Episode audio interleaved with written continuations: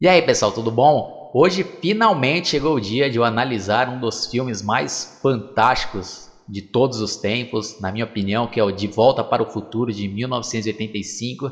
E eu vou começar fazendo uma pequena sinopse para aqueles que nunca assistiram.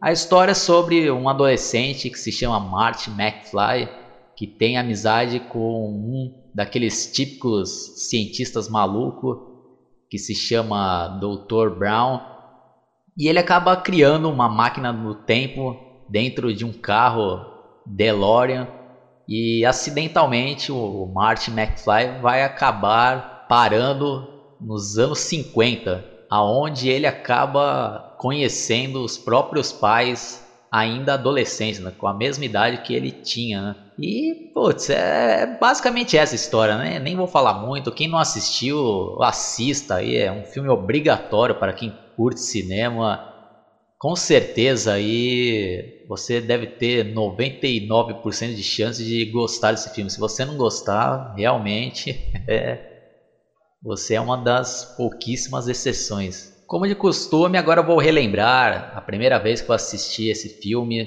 mas sendo sincero, eu não lembro quando foi a primeira vez que eu assisti, mas eu creio que deve ter sido pela sessão da tarde na Rede Globo com aquela clássica dublagem da BKS que até hoje aí os fãs dessa época reclamam das edições em DVD e agora em Blu-ray que não incluíram né, essa dublagem clássica que tem aí nessas duas versões é uma redublagem. E quem viveu né, os anos 80 e os anos 90 e conhecer o filme pela Rede Globo, essa dublagem está muito associada ao filme, né? Então faz muita falta. Mas tem como vocês encontrarem pela internet para baixar. Também existe versões em DVD feito por fãs, né, que eles sincronizaram a imagem do DVD com essa dublagem da BKS, que é excelente por sinal. Além de trazer muita nostalgia, a a dublagem é realmente muito bem feita. Você vê o trabalho belíssimo dos atores que, que interpretaram de maneira excepcional. E esse daí é um filme que eu adoro também assistir, tanto com o áudio original como com essa dublagem da BKS. Eu tentei assistir com essa dublagem nova e não curti. E falando mais sobre os DVDs, eu lembro que a primeira versão do box que saiu, aquele com a caixinha preta, se esgotou rapidamente, foi um enorme sucesso de vendas. Eu até tentei comprar naquela ocasião, mas não achava em lugar nenhum. Depois teve uma nova versão do box com uma capa até brilhante, com um disco bônus com mais extras e em seguida foram lançadas várias outras versões, mas com os mesmos conteúdos, né? Só com os três discos, tirando aquele disco bônus que só saiu naquela versão, que hoje em dia é, é considerado uma raridade. E algo bem curioso que é abordado nesses extras é que o ator que era para ter interpretado o Martin McFly era o Eric Stoltz. Então ele até começou a gravar o filme existem várias filmagens, então dizem que tem uma boa parte mesmo do filme com ele interpretando o Martin McFly. Então, durante essas gravações, a produção, todos os envolvidos acabaram resolvendo que não estava funcionando ele nesse papel, né? Segundo aí esses documentários diziam que não estava convencendo que ele era um adolescente. Então, é... será que foi realmente essa história, né? Porque, por exemplo, existe um filme que foi lançado em 1987.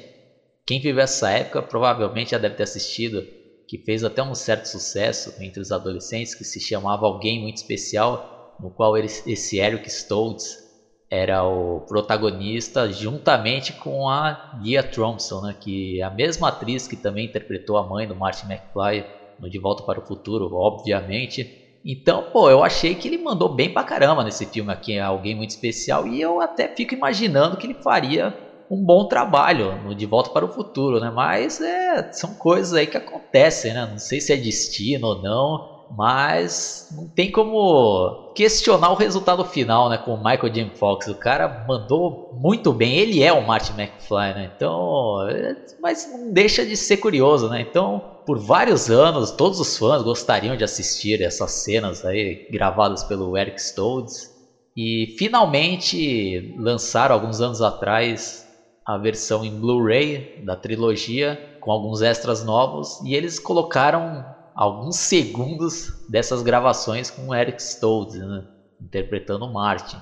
E eu acho que eles estão guardando isso daí, né? Acho que, putz, com certeza aí, acho que eles ainda vão conseguir ainda tirar muito dinheiro dos fãs aí no dia que eles conseguirem lançar aí essas imagens completas aí dessas cenas que ele gravou.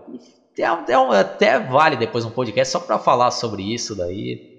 A história seria outra, né? Não sei se o filme faria o mesmo sucesso, ser, ou pode ser que o Eric Stoltz hoje em dia seria o Martin McFly, ou não, né? Pode ser que o filme passasse batido, aí seria apenas mais um filme dos anos 80, né? Não esse grande marco no cinema. Então, são histórias como essa aí que são bem interessantes.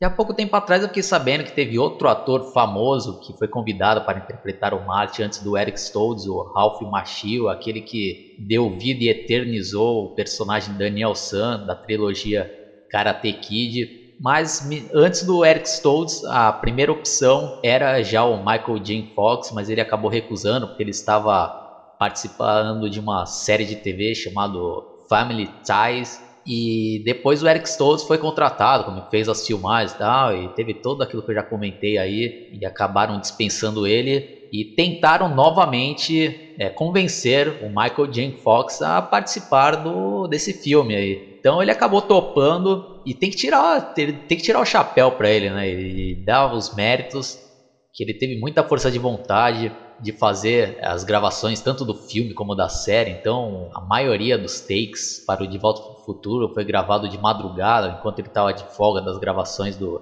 desse seriado de TV e deu no que deu, né? Deu no que deu e para ele realmente valeu a pena e está eternizado nesse papel aí, né? E para interpretar o Dr. Brown, a primeira opção foi o John Lithgow, mas ele acabou recusando. E eu acho também que ele poderia ter mandado muito bem nesse papel. Fez alguns filmes aí muito legais que marcaram também a minha infância, como Footloose, no qual ele fez o papel de um reverendo, e também ele fez o pai de uma família daquele filme Um Hóspede do Barulho, um filme de comédia que tem o, aquele pé grande. Quem foi criança na década de 80 e 90, com certeza assistiu diversas vezes esse filme na sessão da tarde. Né? Mas eu acho que é aquele mesmo caso do Michael J. Fox, né? Às vezes eu acredito que possa até ser destino e quem acabou interpretando e ganhando o papel foi o Christopher Lloyd. Né? E outra curiosidade é que a princípio ele também tinha recusado, não gostou direito, mas por insistência da esposa dele, ele leu com mais atenção o roteiro e acabou aceitando. E é outro também que é eternizado com esse papel aí. Né? E também temos no elenco a Leah Thompson, que interpreta a Lorraine McFly, o Crispin Glover, que é o George McFly, Thomas Wilson, que dá vida ao vilão Biff, a Claudia Wells, que é a namorada do Martin, a Jennifer Parker, James Tolkien, interpreta o, o diretor da escola, e personagens secundários, a Wendy, que interpreta a irmã do Martin, a, o Mark McClure, que interpreta também o irmão do Martin. Então, como esse filme aí é excepcional, por isso que eu estou citando aí o elenco principal e alguns secundários, né? que merecem, merecem. E outro fato interessante é conhecer como a ideia desse filme surgiu. Uma certa vez, um dos roteiristas, o Bob Gale, estava vendo o álbum antigo de fotos do pai quando ele era estudante e ele começou a imaginar como seria se ele tivesse vivido aquela mesma época se ele seria amigo do pai dele.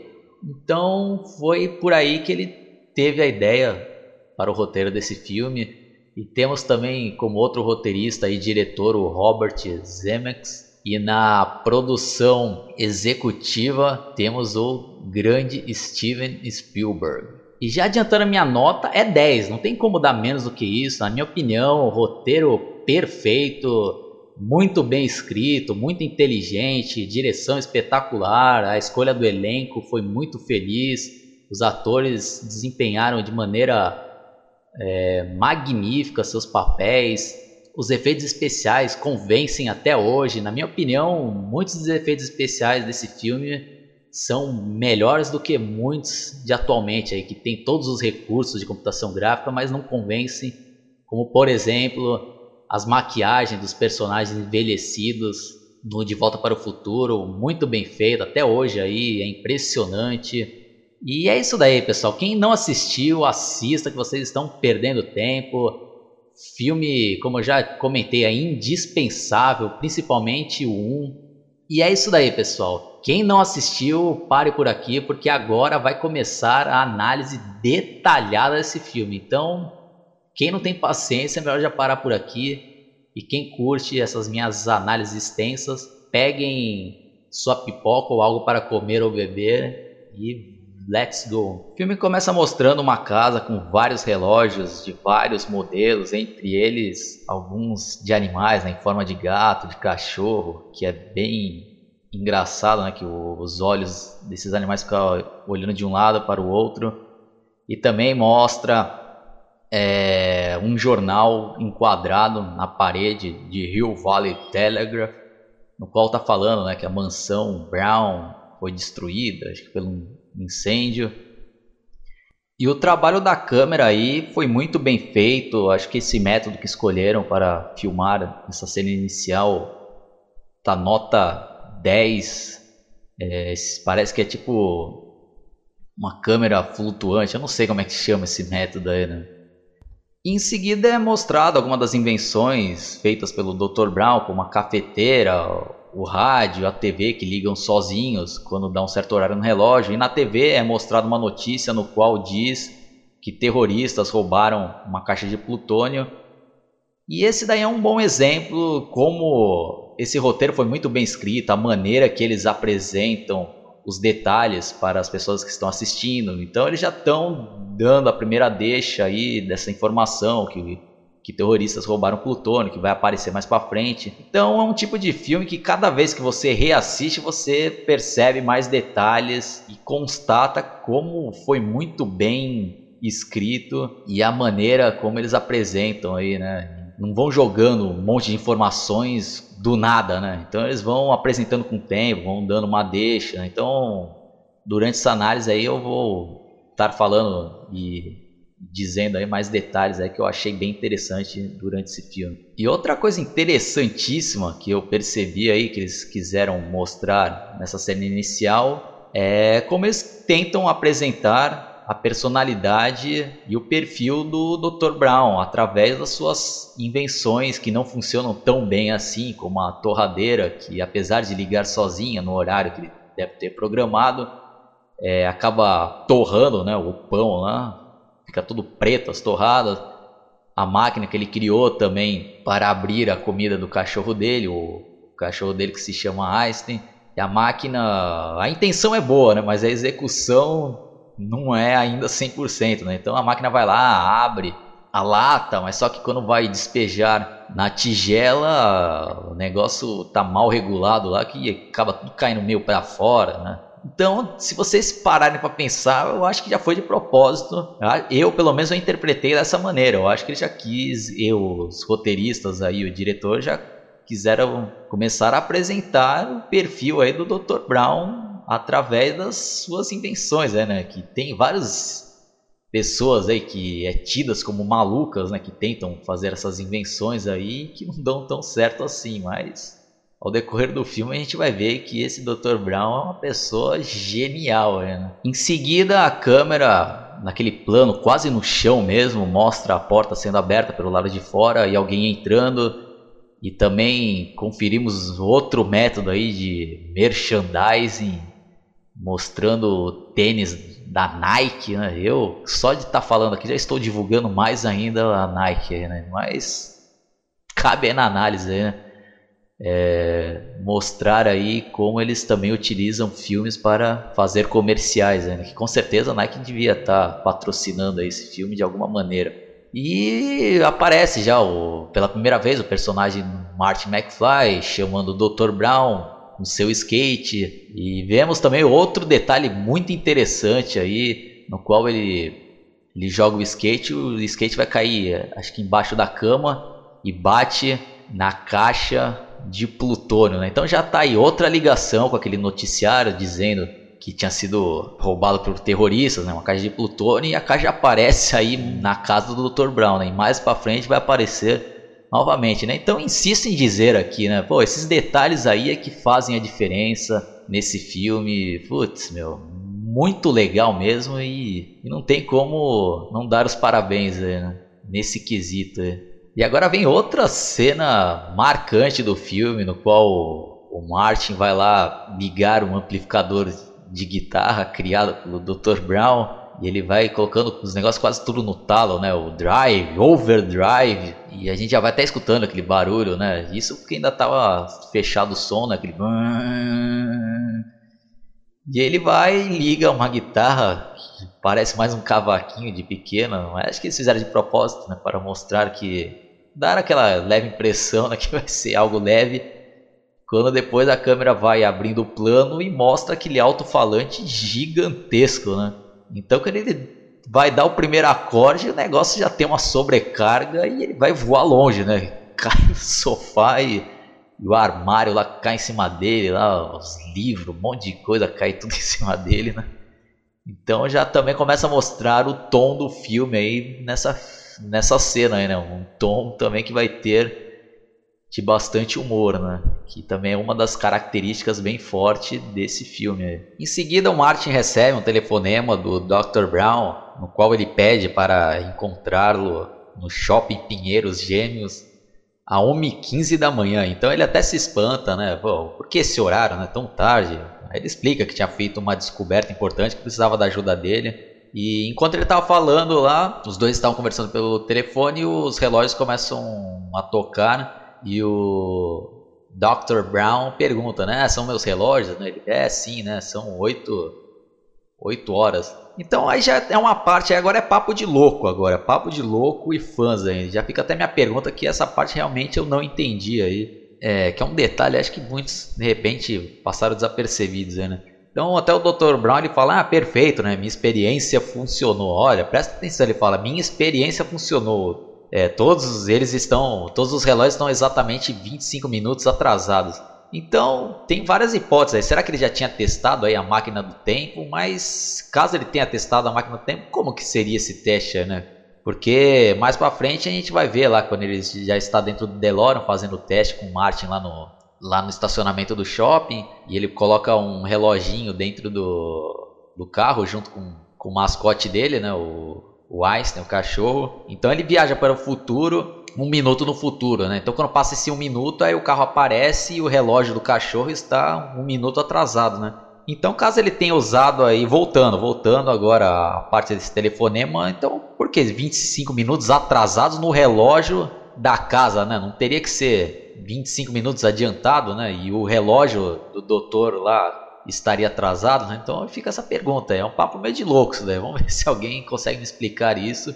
Então será que foi um erro no roteiro ou, ou sei lá, ele mesmo que colocou, deixou os relógios na casa dele atrasados, mas fica meio sem sentido, né? Mas é só um detalhe aí que como aqui é analisando filmes e minhas análises são meio de loucos, né? De caras fãs mesmo, então já fica esse detalhe aí, fica essa pergunta aí novamente, caso alguém consiga me dar uma explicação real, né? Mas voltando aí, aí o Martin ele até se espanta, né? pô, 25 minutos atrasado, pô, tô atrasado para a minha escola, né? Putz, aí já começa aquela música tema do filme, que é marcante, né?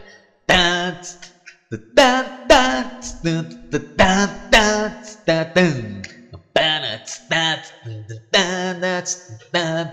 power of love is a curious thing, make you want make way. Make another man's side, change the heart need to right down.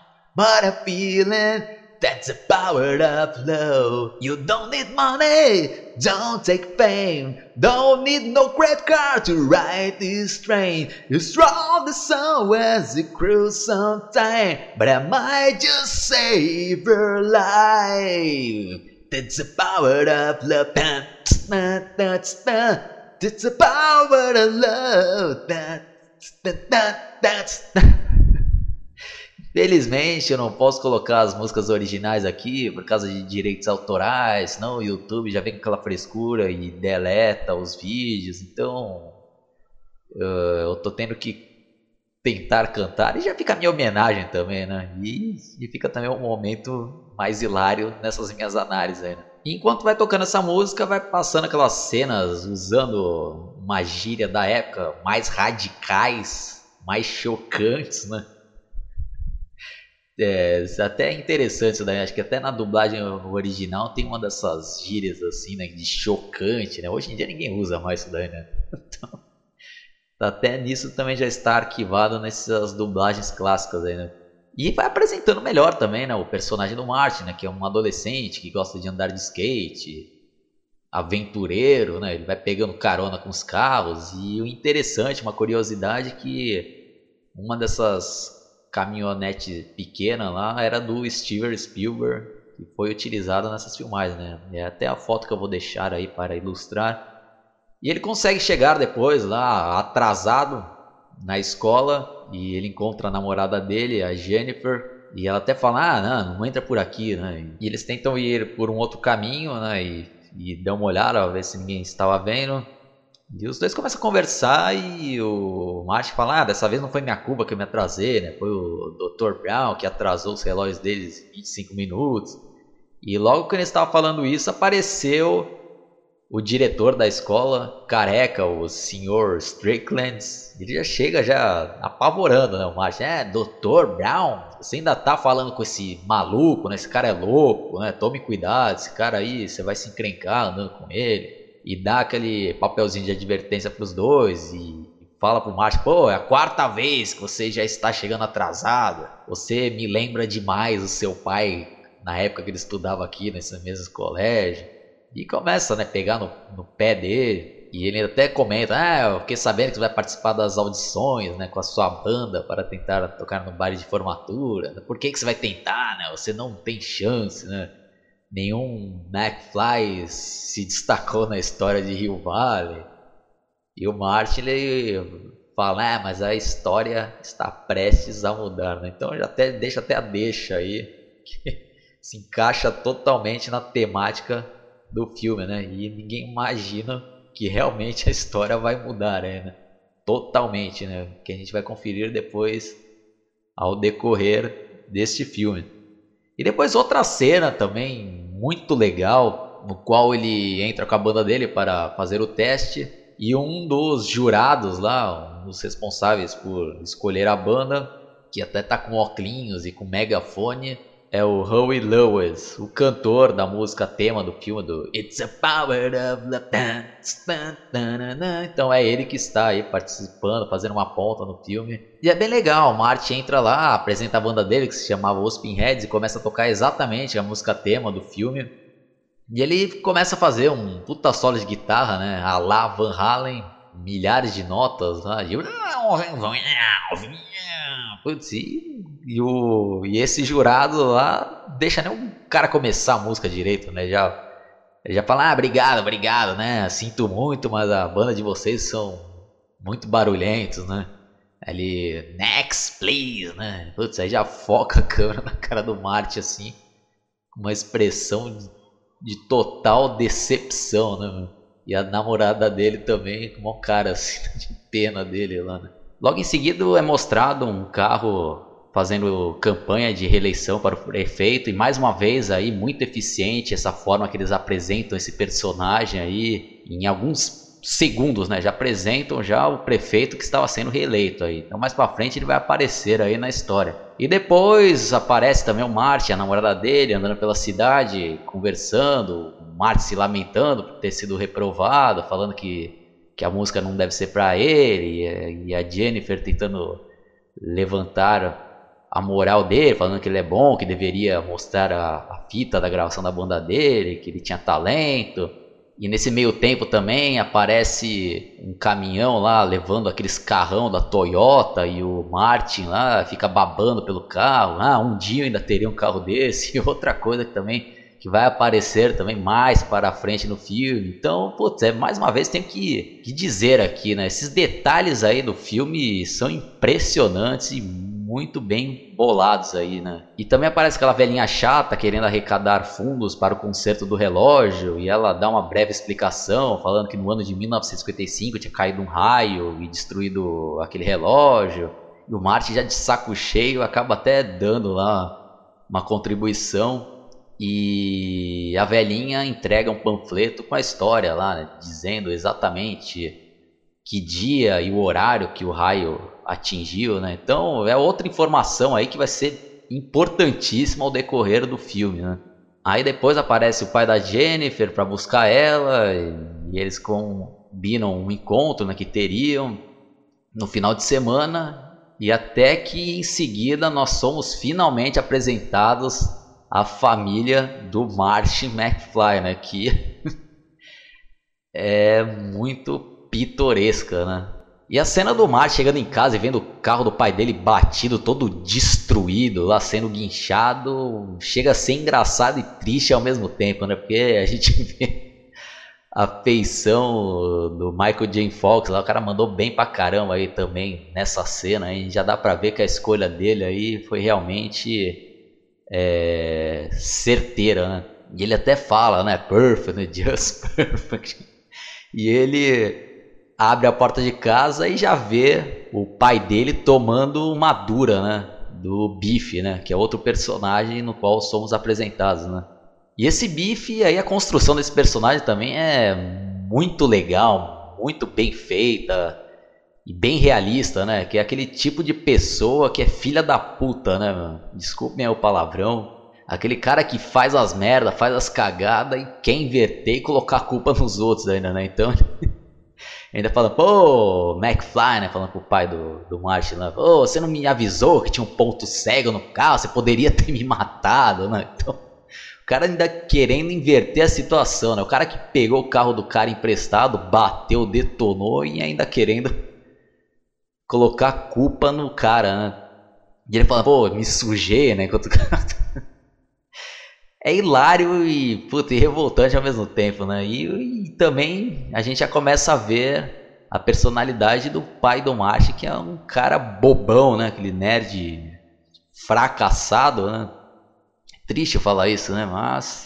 É... E ele, não, sabe o que, que é, bife? Pô, não tinha visto isso, não sei o que lá, mas eu imagino que o seu seguro vai pagar o estrago. Aí o bife ainda mó puto ainda, né? Como meu seguro, pô? O carro é seu, né? Então, é foda, né? Puta, pior que é bem realista, né? Tá cheio de caras assim, né? E, e quem é bobão assim, esses pessoal monta em cima, né? Então, esse filme aí tem várias mensagens legais aqui no qual eu vou estar tá comentando mais pra frente. Né? E o Marty, puta, olhando aquela cena lá, não acreditando, né? Que ele iria usar o carro do pai dele, né? Para, acho que acampar, né? Acho que ia ter, né? Um, um encontro lá mais íntimo né, com a namorada dele. E por causa dessa batida, ele já se ferrou, né? E ele ainda fazendo aquelas brincadeiras, né? O, esse bife, aquelas brincadeiras de mau gosto, né? Aquelas humilhações, não chega nem a ser brincadeiras, humilhações, né? E cata o pai dele pela gravata lá e Hello, McFly, né? Ainda dando aqueles cascudos na cabeça. É, se o cadarço está desamarrado, ele olha para baixo, o cara dá um tapão, né? No, no, no queixo do Martin McFly e o, e o Martin, né, puto, olhando assim, com aquela cara de decepção, né, puta, vendo o pai dele ser mais uma vez esculhambado, né, pelo bife. E esse bife folgadão, né, o cara chegando, abrindo a geladeira, catando cerveja, pô, só isso que você tem para me oferecer, né? E falando, ah, você já fez os meus relatórios, né? Aí ele, é, ainda vou fazer, ah, amanhã de manhã eu, eu entrego. Ele, ah, mas não tão cedo, né? Então, puta que pariu, é foda, né? Puta, esse filme é sensacional, né? Esse, putz, meu. E ele vai lá, pega bala, né, no baleiro, ele como se ele tivesse na própria casa, né, esse bife. Né? E o Martin acho que dá a entender aí que é o único que ainda enfrenta, né, é, não, não engole né, essas provocações e o Bife até acha ruim a cara feia que o Márcio está olhando para ele e fala: É, o que você está olhando? Né? E ah, dá, dá um abraço para sua mãe. Né? Aí quando o Bife vai embora, o pai dele: Ah, filho, eu sei que você vai dizer, você tem razão, mas o Bife é meu supervisor e eu não tenho jeito para brigas. Né?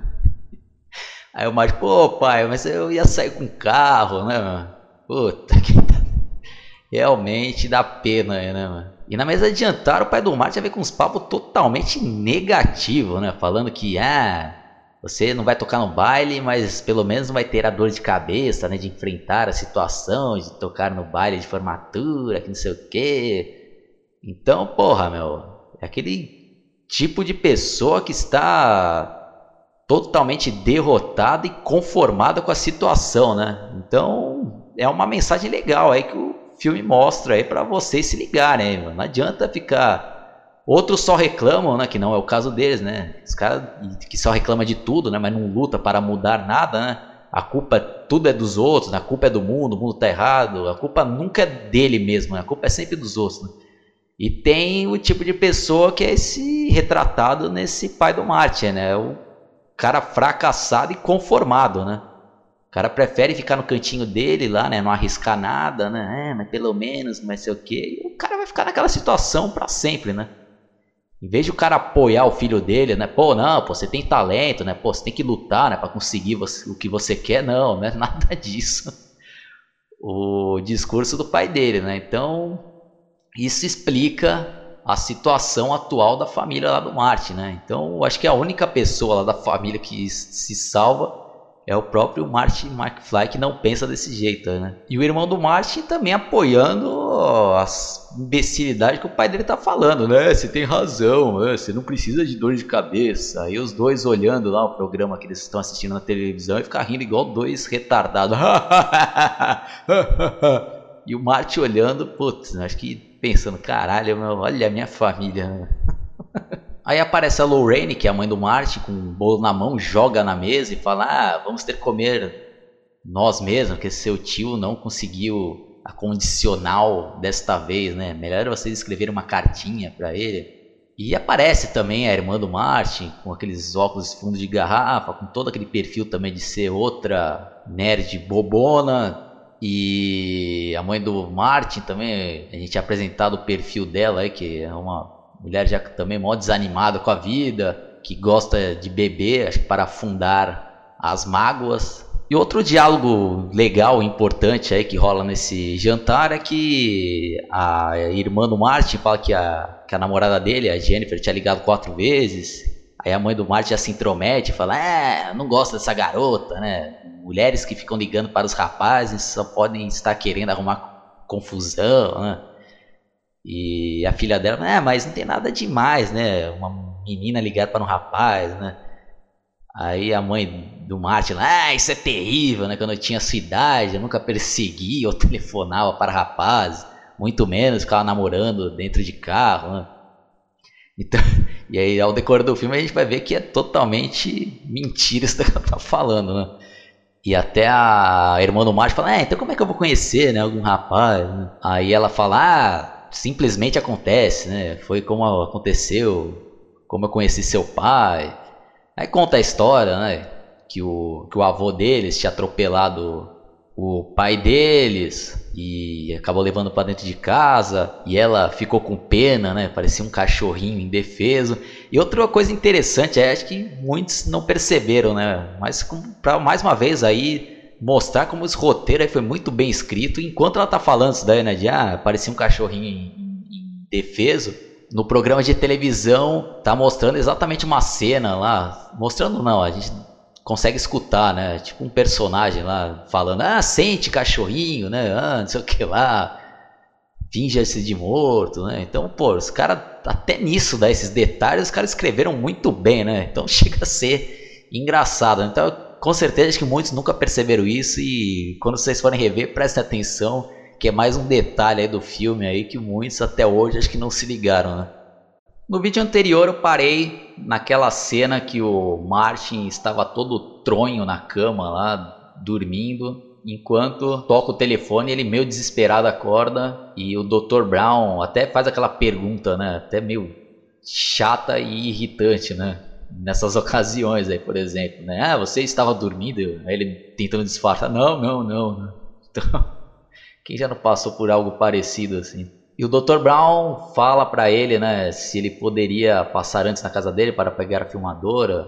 beleza, né? Então, depois, na cena seguinte, aparece o Martin chegando de skate no shopping E agora tem uma parte muito interessante que eu confesso que eu também só descobri pela internet, alguém que escreveu isso daí, que aparece o Martin passando em frente a um logo do shopping, né, escrito Twin Pines Mall, que quer dizer Shopping Pinheiros Gêmeos. Então prestem atenção nisso daí, pessoal. Nesse detalhe que mais para frente vai ter uma relação bem legal aí com alguns acontecimentos no filme. Então gravem isso daí na cabeça, pessoal, que mais para frente eu vou estar dizendo o que, que é esse detalhe aí que eu estou falando para vocês prestarem atenção. Em seguida, o Martin avista um furgão escrito Dr. Brown Enterprises e ele chega mais perto, encontra o mascote do Dr. Brown, que é o Einstein, um cachorro. E uma curiosidade é que no roteiro original o mascote do Dr. Brown era para ser um macaco, né? Mas os manda-chuvas lá do estúdio não curtiram essa ideia e mandaram trocar. E na minha opinião, acho que foi uma ótima decisão o cachorro ao invés do macaco. Depois a câmera foca na traseira do furgão e começa aquele suspense, né? Tipo de abrindo ó, aquela traseira e, e começa a sair aquele DeLorean, né? E o Martin olhando meio abismado. Né? Aí o carro vai dando ré e para, e finalmente o Dr. Brown sai do carro e nós temos a oportunidade de vê-lo pela primeira vez no filme, que até então só tínhamos escutado a voz dele. E a caracterização desse personagem aí, típica de cientista louco, com aqueles cabelos todo espalhafatoso, né, todo bagunçado, branco, com certeza teve inspiração do Albert Einstein. E o modo de falar, né, todo rápido, né, todo atrapalhado, né? E o Christopher Lloyd aí mandou muito bem na criação aí desse personagem, né? Que querendo ou não, apesar de o cara ler o roteiro, tudo ele dá, né, a cara dele lá e não tem como também criticar a performance dele aí com esse personagem, né? Eternizou Aí ele já fala, né? Ah, ainda bem que você veio, Martin e tal. Esse daqui é meu último experimento. É o Martin não entendendo nada, né? Pô, mas é um DeLorean. Ele, não, não, todas as suas perguntas serão respondidas, né? Começa a gravar. Aí ele se apresenta, falando que é o Dr. Brown, que, que é madrugada de sábado, dia 26 de outubro de 1985, a 1h18 da manhã, e que era a experiência temporal número 1. Aí ele chama o Einstein e coloca ele dentro do, do carro. Aí ele tá com dois cronômetros, um ele coloca no pescoço do cachorro e outro fica com ele. Ele mostra lá, fala, ah, pode notar que estão em perfeita sincronia, né? O, o meu cronômetro com o dele. E realmente, quando muda 1 e 19, muda certinho né, os dois. Então prestem atenção aí que mais para frente vai ter também algo, uma explicação bem legal. E esse método aí que eles inventaram para para explicar né, como funciona a viagem no tempo nesse filme é bem interessante. Acho que não deixa dúvidas também, né? Aí ele fecha o carro e começa a controlá-lo pelo um controle remoto, que era bem parecido com os controles remotos dos carrinhos. Que quem era criança da década de 80, 90, acho que provavelmente já teve ou pelo menos conhecia algum colega que tinha aqueles controles de carrinho e controle remoto e o controle usado nesse filme aí é bem parecido com aqueles, né? Só que maior. E não sei, né? Hoje em dia eu tô totalmente por fora dos carrinhos de controle remoto, não sei se os controles ainda são dessa maneira, mas bom, mas enfim, é só uma curiosidade. Aí o Marty tá até filmando o Dr. Brown, ele, not me, the car, né? Então já com aquele jeito dele já característico.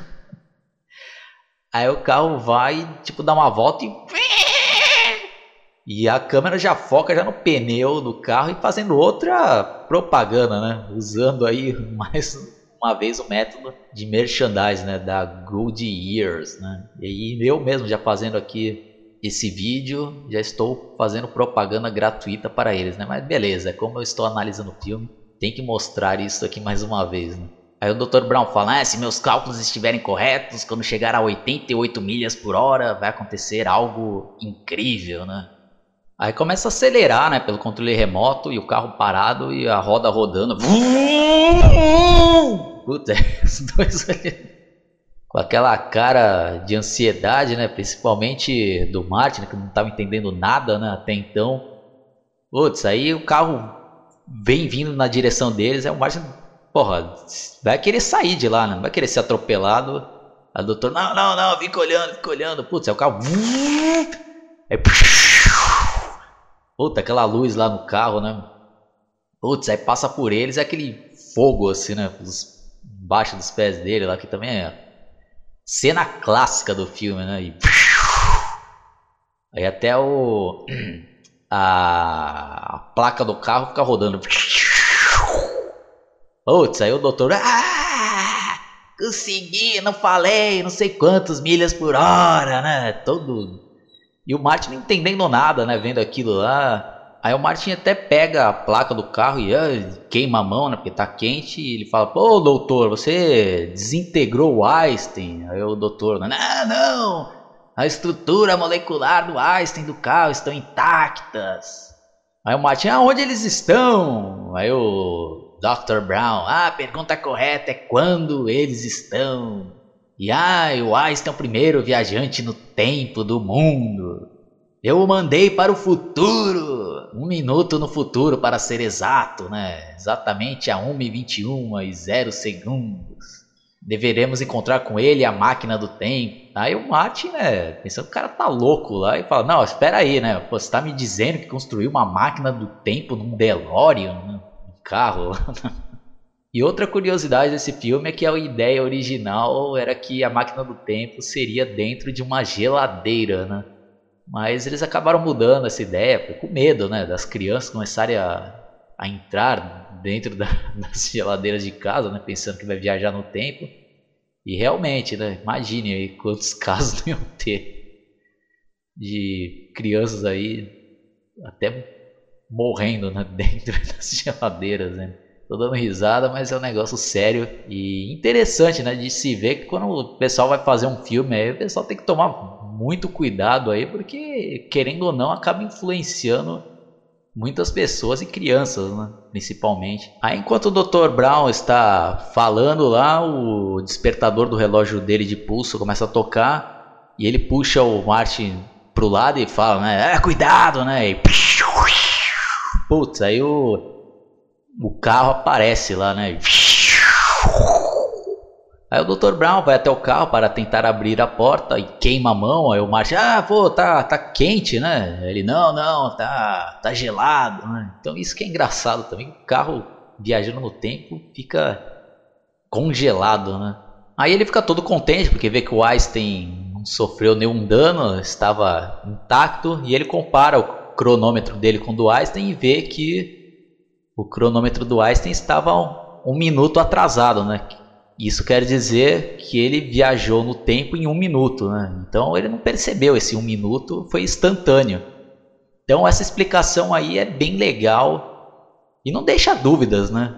De como que funciona esta máquina do tempo nesse filme aí. Aí o Dr. Brown chama o Martin para ver como funciona a máquina do tempo e fala: ah, primeiro liga os circuitos do tempo. Aí aparece os painéis do carro que são bem legais. Isso daí também acho muito bem feito até para os dias de hoje aí convence. Aí uma parte do painel que está em vermelho, ele explica que indica para onde vai, aí a parte em verde aonde está e os caracteres amarelos indica para onde foi a última viagem né, do tempo, lá onde estava. Né? Aí o Dr. Brown dá alguns exemplos, né, de ah, se eu quiser é, presenciar o nascimento de Jesus Cristo, é só colocar aqui a data e no ano 0000, ou se não, no dia 5 de novembro de 1955, que é uma data importante para a ciência, foi quando ele criou a viagem no tempo. Aí ele explica a história que, que nessa data, um dia ele estava pendurando um relógio na parede, no banheiro, e subiu num vaso que estava molhado, escorregou e bateu a cabeça na pia. E quando ele voltou a si, ele teve uma visão uma imagem que apareceu na cabeça dele, que era o capacitor de fluxo, né? que é a fonte de energia que ele acabou criando, que é possível a viagem no tempo. Né? E o impressionante também nesse filme é que vem uma enxurrada de informações, é, né? Então você tem que assistir várias vezes, e mesmo nessa análise aqui que eu estou fazendo, com certeza vai passar muita coisa aí que eu desapercebido e umas que eu estou deixando passar também, porque senão eu vou fazer essa análise aqui de 30 horas, né? E o Dr. Brown também, nesse meio tempo, ele já aproveita a situação e já joga outra informação, falando que há 30 anos atrás, nesse mesmo local, tinha um cara lá, que eu não lembro o nome agora, que fazia criação de pinheiros, e lembra que quando tudo aquilo lá era terra. Aí o Marty já pergunta, né? Ah, mas como que funciona né, esse carro? É a gasolina? Aí o Dr. Brown, não, infelizmente precisa de algo mais poderoso. Né? Plutônio, né? Aí o Martin, né? Wait a minute, né? Tá querendo me dizer que this sucker is nuclear.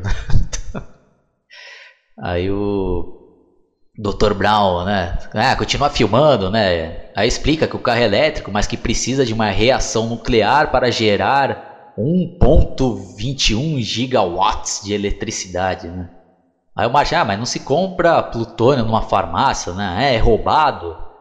O Dr. Brown, né, vê com aquela cara dele lá engraçada, né? Claro, né, de um grupo de terroristas líbios. Aí voltando no começo da minha análise aí, vocês lembram no qual eu falei que dá a notícia no noticiário lá na TV, né, na casa do Dr. Brown, que um grupo de líbios tinha roubado plutônio, né? Então tá aí, né? Eles já estavam já dando essa informação e é confirmada aqui pelo Dr. Brown, né? E que esse grupo de líbios tinha roubado o plutônio, né? E o Dr. Brown tinha prometido fazer uma bomba para eles, mas acabou fazendo uma bomba fajuta e acabou pegando o, o plutônio para o experimento dele, né? Que é essa máquina do tempo. E tentando dar uma resumida aqui para não ficar muito longo e chato, né? Demais aparece aquela parte do Dr. Brown com a roupa especial, colocando o plutônio no carro e depois dizendo que pretende viajar para o futuro para conhecer e comenta: "Ah, onde eu estou com a cabeça, né? Eu já não ia levando o plutônio para voltar, né?" E nesse meio tempo, depois aparece aquela Kombi com os líbios com uma metralhadora querendo matar o Dr. Brown e o Dr. Brown pegando a arnica dele lá, tentando dar uns tiricos lá sem efeito nenhum e o Martin todo desesperado. E o Dr. Brown fala: "Ah, fuja", né? E, putz, aí até que o Martin acaba presenciando o Dr. Brown sendo metralhado pelos líbios, né? E essa cena é muito bem feita e engraçada, apesar do cara estar tá sendo morto, é engraçado a atuação do Christopher Lloyd a atuação dele tomando os tiros e caindo para trás, né? Chega a ser engraçado essa parte aí. Aí uma das salvações que o Marty acaba encontrando é entrar no DeLorean e sair acelerando e tentando fugir, né? Enquanto os caras tentam metralhar e matar ele lá, né? E até que chega a parte lá que o um dos livros pega um míssil, né? E e quando vai atirar lá, o Martin acaba acelerando com tudo lá e, e acaba viajando no tempo, né? Exatamente para aquela data que o Dr. Brown tinha colocado lá, que era em 1955, quando ele sofreu aquele acidente lá na, e bateu a cabeça na pia e teve a visão do capacitor de fluxo. Ah, mas eu não posso deixar de citar aqui a trilha sonora nessas cenas de perseguição, né? aquela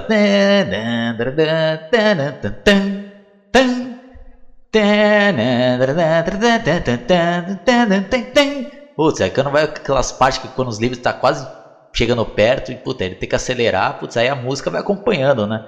Então é importantíssima a trilha sonora desse filme, né? Até a trilha sonora também tem que receber nota 10, com certeza que faz parte, né? Com louvor do sucesso desse filme, né? E voltando ao filme, quando Martin faz a viagem no tempo, ele está numa velocidade enorme e acaba atropelando um espantalho da fazenda. E é engraçado essa cena que o espantalho acaba caindo em cima do retrovisor. O Martin começa a gritar, né, todo desesperado. Imagina, né, o cara sendo perseguido pelos livros e do nada o cara está numa fazenda e atropelando um espantalho. Né? E ele perde o controle do carro e acaba entrando dentro de um celeiro. Aí os moradores vão lá, averiguar o que está acontecendo e ver aquele DeLorean, né? E a ideia é muito interessante, muito bem bolado, é, esse choque aí de tecnologias de gerações diferentes.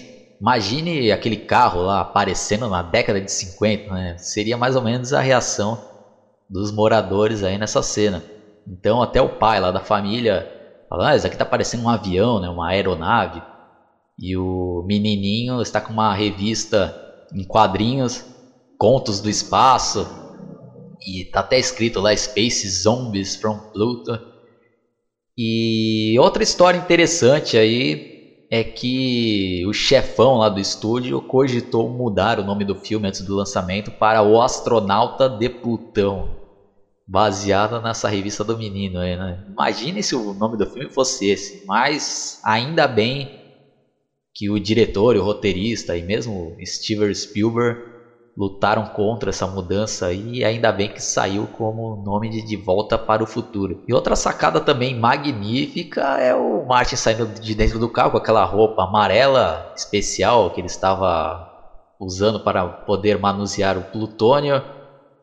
E os moradores ficam apavorados pensando que se trata de um extraterrestre, ainda mais com aquela capa do quadrinho do menininho, né, que era basicamente essa, né, que tinha uma cena até parecida com essa. Então a sacada aí, a ideia foi muito bem feita e engraçada, né? E o Martin tentando sair lá e caindo, né? Naquelas palhas lá. E mais engraçado ainda é que aparece a vaca atrás e. Né? Então, tem umas sacadas de comédia aí muito bem feitas né, nesse filme. Aí o Marge vai tentar sair no celeiro, levanta a máscara para tentar falar com os moradores e é recebido com uma pá de tiro, né? E é engraçado que o menininho fala pro pai dele, ah, tira nele, ele já está se transformando na forma humana, né? E o Marge tentando andar para trás cai de novo, né? De costas. Então, é engraçado pra caramba, né? Aí não tem outro jeito, né? Ele entra de novo no DeLorean e sai acelerando e atropelando tudo lá, né? Levando o portão, tudo junto. E aí tem outra cena também que é um detalhe que muitos aí acho que até hoje não se ligaram, né? E ele atropela um dos pinheiros, né? Porque na verdade tinham dois. Então vocês lembram que naquela cena lá do estacionamento no shopping, o shopping chamava, né? Pinheiros Gêmeos. E ele atropelando esse pinheiro aí vai mudar o futuro, né? Então uma cena aí que depois, mais adiante no filme, vai ter é, algo aí muito interessante que muitos aí, eu acho que, como eu já comentei, acho que até hoje não se ligaram, né? Que vai mudar o nome do shopping quando ele retornar a 1985, né? Aí quando ele tá fugindo, aí o dia já vai amanhecendo, tem aquela parte que ele está na estrada e começa a se dar conta na situação que está acontecendo, ele começa a se perguntar se não é um sonho, se é um pesadelo, até que o carro dele para, ele vai pedir ajuda, né? carro que tem um, um, casal de velhinhos, né? E o velhinho com a cara meio de bunda, assim, engraçada, né? E a velhinha, ah, não para! Né? E, puta, e passa batido. E ele vê também, né, a, a, cidade sendo construída ainda. E acho que ele começa a se ligar aí que realmente ele estava em outra época, né? Mas mesmo assim, né? Não, imagina, né? A gente tenta se colocar na pele dele, né? Pô, ia ser complicado e difícil de aceitar que seria realmente realidade. Aí ele vê lá, né, que tá sem plutônio o carro, e o carro não pega, e ele acaba escondendo o carro atrás daquela placa lá, daquela propaganda, lá falando das casas do futuro. Agora vem uma das cenas mais legais, na minha opinião, desse filme, que mais me marcou nas primeiras vezes que eu assisti, é que a gente acaba se colocando no lugar, né, do personagem, se a gente estivesse vivenciando uma situação como essa. É a parte no qual o Marte está chegando na cidade e começa a observar as coisas, né? Ver as propagandas, os filmes que estão passando no cinema, que estão em cartaz. E uma curiosidade é que tem um filme aí que se chama Caitlin Queen of Mountain, né? Então, acho que até hoje eu nunca parei para pesquisar que filme é esse, então já fica aí, né? Porque eu também nunca parei, fiquei dando pause. Acho que só agora, fazendo essa análise, que eu estou vendo realmente o nome desse filme. Então, quem sabe aí, finalmente eu pesquise e tente baixar aí o filme para conseguir, porque é outra vantagem que a gente tem atualmente, né? Porque na época lá era difícil achar filme, né? Hoje em dia só dá uma pesquisada no Google e e ver aí que filme que é. Mas continuando aí a nossa análise, O Marty é quase atropelado por um dos carros, né? Aqueles carros antigos da década de 50 ele observa também o posto de gasolina da Texaco, outra propaganda e patrocinador do filme, provavelmente. E é legal que eles tentam recriar, né, como eram os postos nessa época, no qual parecia um pit stop de Fórmula 1, no qual os frentistas vão lá, enchem o pneu, verificam o motor, limpam para-brisa aparece também uma loja de disco mostrando os sucessos da época, que era The Ballad of David Crockett. Vou pesquisar também, tentar escutar que música que é essa. E também tem a capa de alguns discos. Tem um molequinho andando com o pai, e esse molequinho parece que tá com um brinquedo aí que devia existir na década de 50, que parecia que tinha molas nos pés, né? Então o moleque vai pulando, parecia molas, né? Eu nunca vi isso daí na minha vida, né? Ele também se liga que o relógio da torre está funcionando e estranha, né? E também vê o carro de propaganda política com outro candidato, né? Então ele já começa a se ligar que, no mínimo, algo está estranho, né? Até que chega aquela cena que o cara joga um jornal no lixo, ele vai lá dar uma olhada e vê que a data está 5 de novembro de 1955, né? Então aí não resta dúvidas que ele realmente tem que aceitar que viajou no tempo e está em 1955, né? Querendo ou não, né? Aí ele acaba entrando na lanchonete e o dono pergunta se ele tinha caído de algum navio e o Martin, né? O que, né? Ele, ah, por que, que você está usando esse colete aí de salva-vidas? Então, mais uma vez aí o choque de gerações, de décadas. Então, outra coisa interessante, né?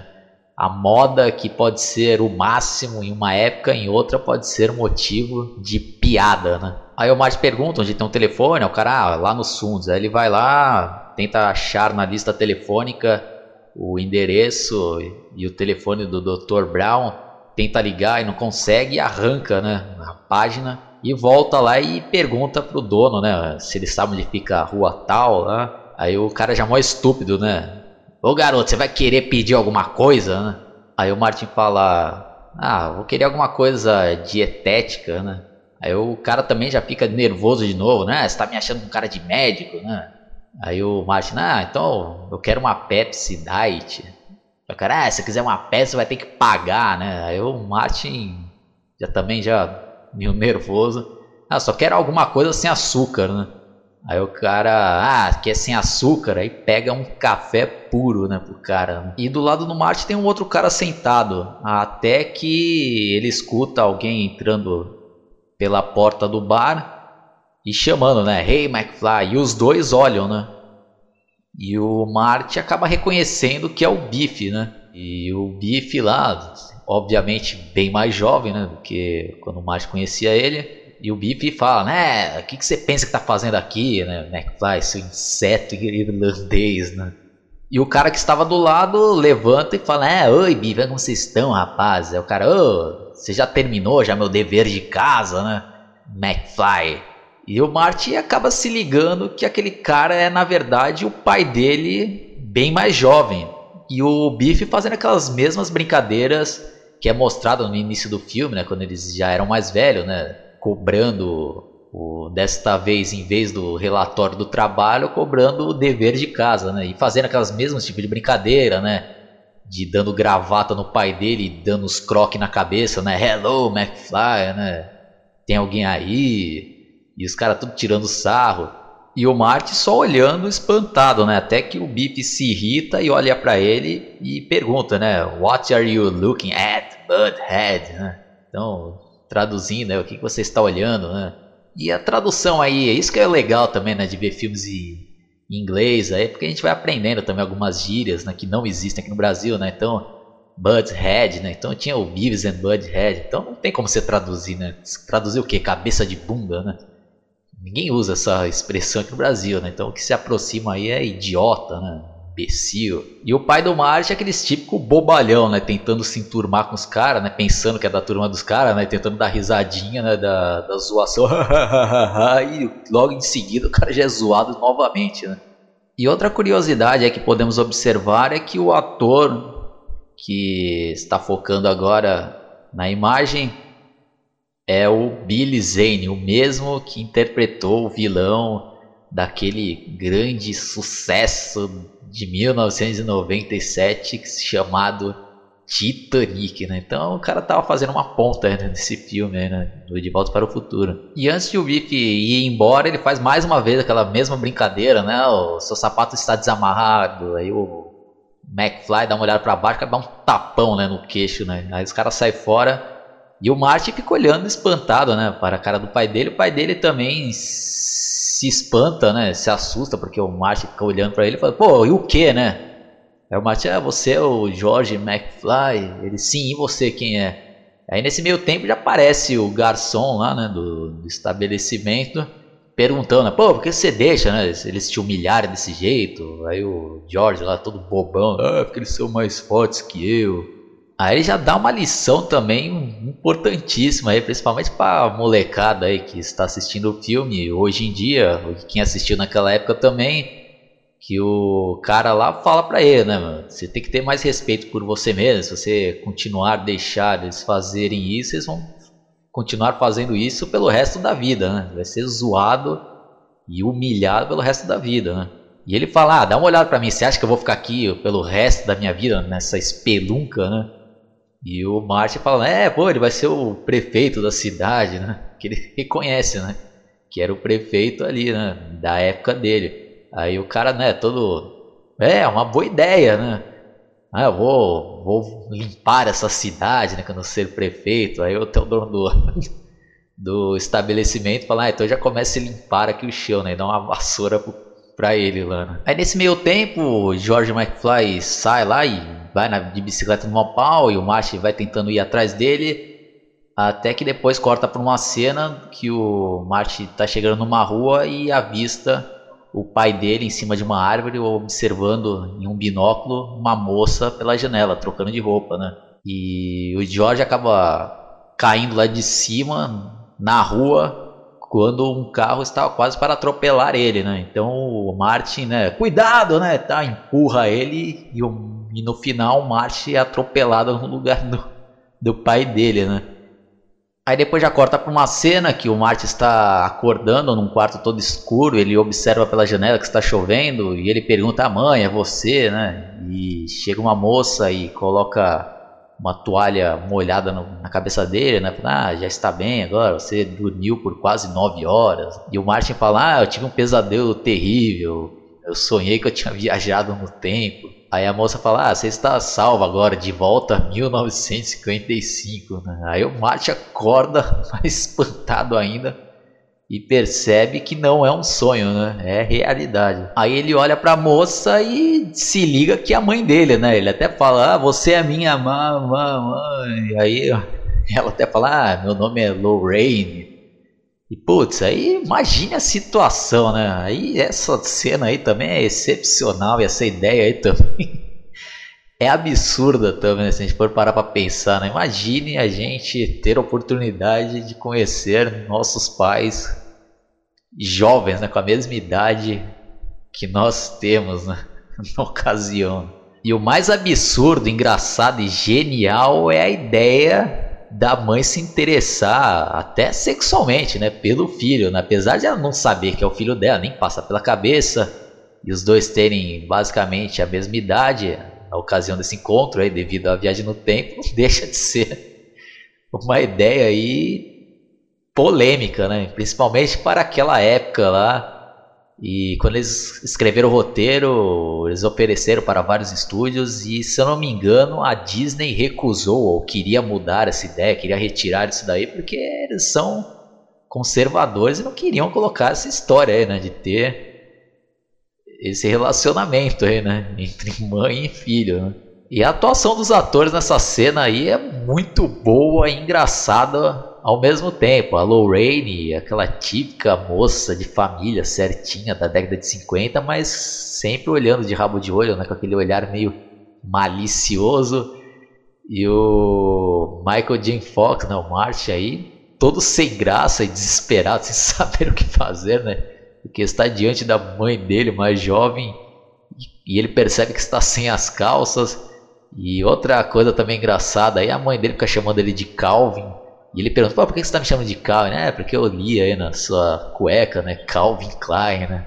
A famosa marca Calvin Klein. E vai ficando cada vez mais engraçado, né? Porque a mãe dele sem, vai sentando do lado do Martin ele né, fica totalmente sem graça. E ela, ah, tem problema se eu sentar aqui? Ele, não, não, não pode sentar, não, tal. e ao mesmo tempo vai se afastando para trás e ela vai colocar a mão no rosto dele, ele já se esquiva, né? E ela fala: Ah, tem um baita galo na sua cabeça.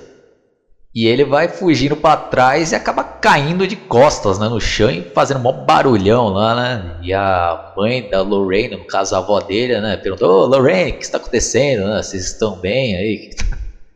Aí ela, ah, é minha mãe, né? Se vista rápido, né?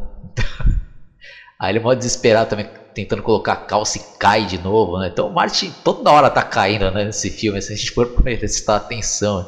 Em seguida temos a cena que a Lorraine e o Martin estão descendo a escada enquanto estão conversando com a mãe dela e ela pergunta se ele trabalha como marinheiro e ele fala que é da guarda costeira e também tá o marido dela arrumando a, a antena da televisão em preto e branco e ela vai apresentando o pessoal que já está sentado na mesa e também apresenta o tio Joey, que na ocasião era um bebezinho ainda e estava dentro de um bercinho em volta de grades lá, né? Então é o Marty olha para ele e até comenta: "Ah, então você é o tio Joey, né? Então já vai se acostumando com as grades, né? Então, lembrando que no começo do filme a Lorraine comenta, né? Ah, temos que visitar seu tio lá na, na cadeia, né? Então é basicamente isso.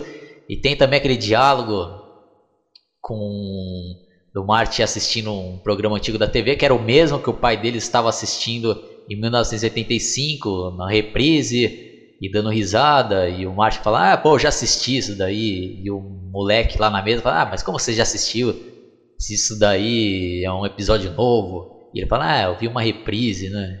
E ele fala, reprise, o que, que é isso, né? Então, que nem década de 50 nem existia, né? E uma curiosidade que o ator aí que interpreta esse moleque é o Jason Hervey, o mesmo que interpretou o Wayne Arnold do seriado Anos Incríveis, que era o irmão mais velho né, do Kevin Arnold. Então ele ainda estava bem moleque. E também tem aquela conversa que o Martin acaba comentando, né? Ah, na minha casa eu tenho mais de duas né, televisões. Aí ele até comentou, ah, então você deve ser rico, né? Porque na década de 50 a TV estava no início e era um aparelho bastante caro, né? Então até a mãe da, da Lorraine até brinca, né? Ah, ele só, está, só deve estar brincando, ninguém tem duas TVs em casa. E é basicamente isso daí, aí tem a conversa e também a Lorraine continua dando em cima do Martin, até coloca a mão na perna dele e ele arruma um jeito de sair fora de lá, né? E depois que o Martin vai embora, tem um diálogo também sensacional, né? E cômico. A, a, mãe da Lorraine comenta: pô, que rapaz estranho, né? Aí o marido dela é um idiota, né? E, e até comenta, né? Lorraine, se um dia você tiver um filho como esse e agir dessa maneira, eu, ah, eu vou te deserdar. e mal ele sabia que realmente era filho da própria filha dele, né? do futuro, né? Então, hoje em dia já é meio normal porque a gente já viu esse filme milhares de vezes, né? Mas tenta parar para pensar nessa situação, né? Aí na outra cena, o Martin vai lá tentar achar o Dr. Brown, bate na porta da casa dele, ele abre e, e já puxa o Martin lá para dentro e fala: ah, não me fale nada, né? E ele, ah, Doctor, não, não, não fala nada, não quero saber seu nome, não quero saber nada, né? E pega um, um, equipamento lá, coloca na cabeça dele e outro, aqueles bagulho parece de pressão, né, de prender guardanapo na, na parede, né? Aqueles de pressão e paft na testa do Martin e, e fala, ah, vou ler seus pensamentos. Aí ele fala, ah, você veio de um lugar distante, né? Aí ele, sim, é, na verdade. Aí ele, não me diga. Ah, você quer que eu compre uma assinatura do Saturday Evening Post, do jornal? Aí ele, não, ele não me fala nada. Ele, você quer que eu faça uma doação para a guarda costeira juvenil, né? Outra piada aí com o colete que parece de salva-vidas, né? No Martin. Acho que é a terceira já né, nesse filme. Aí o Martin tira o negócio da testa dele e fala, doutor, eu vim do futuro, né? Numa máquina do tempo que você mesmo inventou. Né? E agora eu preciso que você me ajude a voltar ao futuro no ano de 1985, né? E o Dr. Brown com aquela cara de espanto, aí ele falou, oh my god, sabe o que, que isso significa, né? Que essa minha invenção não funciona, essa porcaria aqui não funciona, né? No caso, a invenção de ler pensamento. Né? A Martin, não, você tem que me ajudar, né? Você é a única pessoa que sabe como funciona a máquina do tempo. Aí o Dr. Brown, ah, máquina do tempo, ah, eu não inventei isso. Aí a Martin, ah, tudo bem, eu vou provar que eu vim do futuro, né? Dá uma olhada aqui na minha carteira de motorista, vence 1987 e olha a minha data de nascimento, nem nasci ainda. E olha essa fotografia, né? Meu irmão, minha irmã e eu. E olha o moletom dela que tá dizendo que é da classe de 1984. Aí o Dr. Brown pega a foto, dá uma olhada e, e fala, né? Isso daí é uma falsificação medíocre. Olha o cabelo do seu irmão, está cortado. E o Martin insiste, né? Ah, doutor, você tem que acreditar em mim. Aí o doutor lá, Brown, é, fala: Ah, tá bom, garoto do futuro, então me diga quem é o presidente da República de 1985. Aí o Martin é Ronald Reagan. Aí o, o doutor lá, Ronald Reagan, o ator. Então quem é o vice-presidente? Jerry Lewis? Então, é engraçado, né? Porque ninguém imagina às vezes né, as coisas, né? Que nem se chegasse na década de 80 e falasse que ah, quem vai ser o, o governador da Califórnia e falasse Arnold Schwarzenegger, acho que muitos iriam dar risada e foi o que aconteceu no futuro, né? Aí o Dr. Brown sai correndo lá e tirando sal do Martin, falando que ele está contando várias piadas, que não aguentava mais essas palhaçadas dele, e vai lá para um outro cômodo da residência dele e se tranca lá e o Martin fala: "Ah, não, espera, doutor, eu sei como que aconteceu aí esse galo na sua cabeça. Aí ele conta a história, né? Que, no, que naquela parte no filme lá, quando eles estavam fazendo a experiência no DeLorean, ele tinha contado lá, né? Como que ele inventou o capacitor de fluxo, que ele estava um dia no banheiro e acabou escorregando e batendo a, a cabeça na pia, né? Então aí Dr. Brown realmente viu que que poderia ser verdade isso daí e abre a porta, né, espantado Aí já corta para a cena que eles estão indo lá no lugar onde o Martin tinha escondido o DeLorean e o Dr. Brown lá todo espantado, né? E confirmando que as histórias do Martin eram verdadeiras. E o Dr. Brown até mostra, né? Ah, esse daqui foi o desenho que eu fiz, né? Do capacitador, né? Capacitor, né? Então, Aí o Marge até abre o carro lá e mostra, ah, tá ali, né? Aí ele fica todo contente, ah, pô, consegui, finalmente, né? Uma invenção minha que deu certo. Aí eles carregam o carro lá, né, pra casa do Dr. Brown. Aí já corta novamente para outra cena no qual o Martin está ligando a câmera de vídeo da JVC na televisão em preto e branco, né, na década de 50. E é uma cena bem legal, né? E o Dr olhando espantado a tecnologia né, do futuro, né? No caso, essa filmadora, né? Então ele acha legal pra caramba. Ele até comenta, pô, isso daí parece um, um estúdio de televisão portátil. Aí ele olha a imagem dele mesmo, né? Só que ele até comenta, pô, olha eu, sou um velho, né? E pô, imagine também, né? Se a gente tivesse a oportunidade de ver assim uma filmagem nossa mesmo do futuro, né? O doutor ainda fala, né? Pô, graças a Deus ainda tenho cabelo. E ah, o que, que é isso que eu estou usando? O que, que eu estou vestindo? Aí o Márcio explica, né? É uma roupa para proteção contra a radiação. Aí o doutor espantado novamente, pô, radiação, ah, claro, né? Só pode ser o resultado das guerras atômicas. Então, na década de 50 tinha todo esse medo aí. Ele já estava imaginando que na década de 80 o negócio já tinha. O bicho já tinha pegado ainda. Né? Aí o Martin adianta um pouco a fita e mostra na parte que, que ele lá no futuro está explicando né, que o carro é elétrico, mas só que precisa de uma reação nuclear para gerar 1.21 gigawatts, né? Aí até o Dr. Brown aí do passado fala, ah, o que que eu disse? Aí ele volta a fita e ele fala, pô, é impossível, né? Gigawatts, né? Putz, ele fica todo desesperado, vai para outro quarto lá da casa e o Martin sem entender nada, né? Tem nem noção né, do que, que seria essa quantidade né? Se outra coisa interessante aí nessa cena é que o Dr. Brown, durante mesmo o filme, ele usa uma expressão lá, né? Great Scott. E na legenda os caras traduzem como Nossa Mãe. Pô, tem nada a ver, né? Mais um exemplo aí que às vezes tem que fazer adaptações na dublagem. Dublagem, né? mesmo nas legendas, né? Porque cara vai falar grande Scott, né? Vai ficar meio sem sentido assim, né? Pra nossa realidade brasileira, né? Aí o Marty fala como se fosse algo simples, né? A gente só precisa de um pouco de plutônio. Aí o Dr. Brown, ah, sei que plutônio em 1985 pode ser encontrado em qualquer farmácia, mas agora nessa época aqui é quase impossível né, de se conseguir. Infelizmente você está preso aqui em 1955. Aí o Martin, pô, eu não posso né, ficar preso aqui, eu tenho uma vida em 1985, eu tenho uma namorada, eu. Dr. Brown ainda pergunta, ah, ela é bonita? Ele sim, né? Ah, e tira aquele bilhete do bolso, né? Que ele tinha anotado o telefone da namorada dele naquele papelzinho que estava com as informações da torre, né? Então, mais uma vez, aí eu tenho que dizer que os roteiristas aí mandaram bem pra caramba né, nessas ideias. Né? Putz, é, os caras realmente tem que receber os parabéns aí, porque ideia genial, né? Genial mesmo que tiveram.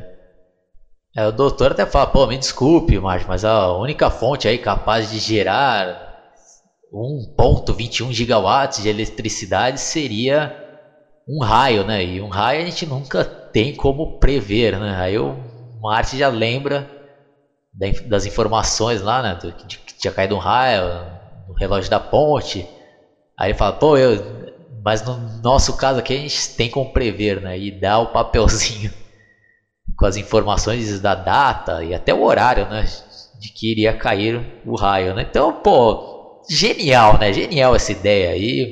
Sei que já falei milhares de vezes, mas tem que falar aqui. Parabéns aos roteiristas que, putz, meu, nota 10, nota 10, é isso que eu tenho a dizer. Aí o Dr. Brown se anima, né? Fala, pô, se a gente conseguir alguma maneira de capturar o raio e colocá-lo dentro do capacitor de fluxo, talvez nós conseguiremos te mandar de volta para o futuro, né? E aponta assim, né? Até uma cena clássica que entrou até no trailer oficial do filme, né? Aí o Martin também já fica mal feliz, né? Pô, sábado tá ótimo, né? tá bom. Eu posso passar uma semana aqui em 1955, você me mostra a cidade. Aí o doutor, não, nem pensar, você não deve sair de casa. Você não deve ver nem falar com ninguém. Porque tudo que você fizer aqui pode ter sérias repercussões no futuro. Você me entendeu? Aí o Martin, ah, claro, entendi, entendi. Aí o Dr. Brown ainda comenta, ah, você interagiu com mais alguém hoje, né, além de mim? Aí o Martin, ah, eu encontrei com os meus pais, né? Aí o Dr. Brown, Grand Scott, né? Deixa eu dar uma olhada na, na foto, né, do seu irmão. Aí eles verificam que a cabeça do irmão dele já está se apagando, né? Isso quer dizer que o futuro está sendo mudado, né?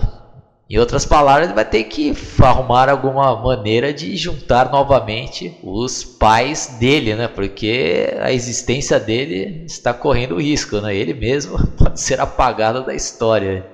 Aí o filme começa a ficar ainda mais interessante. Estamos agora naquela cena no qual o Dr. Brown e o Marty estão entrando na escola e o Dr. Brown lembra que o Marty vai ter que dar um jeito de fazer os pais dele se apaixonarem novamente, porque o Martin acabou atrapalhando o primeiro encontro dos pais e pior do que isso, né? A mãe dele acabou se apaixonando por pelo Martin, né? Que como eu comentei no outro vídeo, é uma ideia genial, absurda e engraçada ao mesmo tempo, dando assim mais um gás no filme e mais tensão também, né? Porque além do Marty e o Dr. Brown estarem preocupados e fazendo todo aquele planejamento para conseguir captar o raio, para conseguir ter energia para ligar o capacitor de, do fluxo e, e trazer novamente o Martin para a década atual, que na ocasião era 1985. Antes disso, ele vai ter que dar um jeito de reaproximar os pais, né? porque senão ele e os irmãos correm o risco de não existirem mais, né? porque a história já foi mudada, né? E é representado de forma também bem inteligente nesse filme no qual eles vão desaparecendo daquela fotografia, né? Então a cabeça do irmão dele já está sumindo. E chegando lá dentro, o Dr. Brown pergunta para o Marge quem é o pai dele e logo em seguida aparece o George McFly sendo zoado pela galera da escola, tomando vários chutes na bunda porque ele está com um papel colado nas costas escrito chute, né?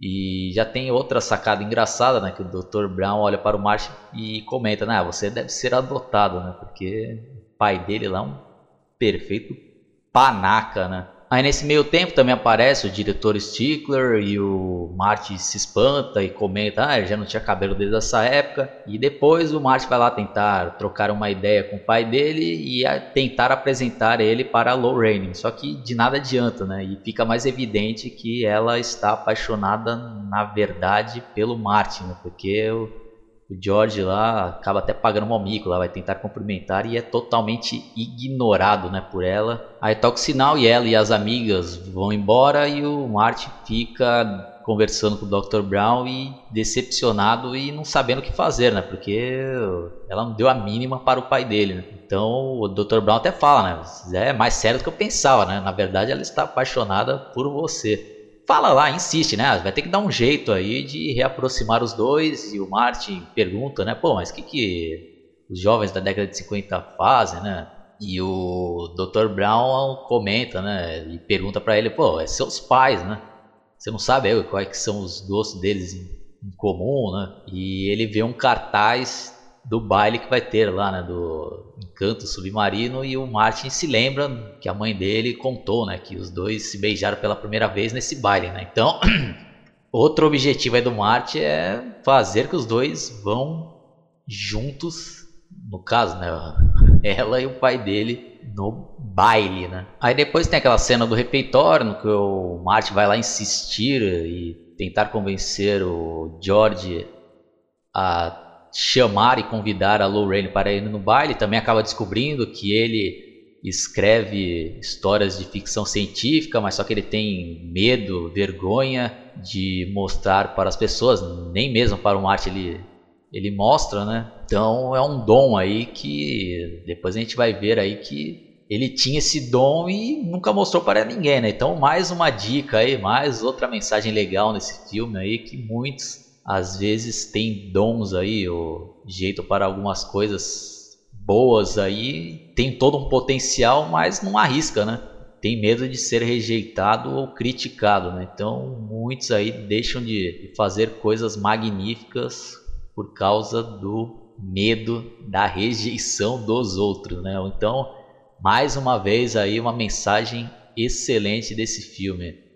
E o Marty continua insistindo para que ele convide ela para ir ao baile, mas só que ele fala, ah, ele, ela não deve querer ir comigo, deve querer ir com ele. E aponta para a Lorraine e o Biff tentando agarrá-la a qualquer custo, né, à força. Né? Então o Marty vai lá tentar defender.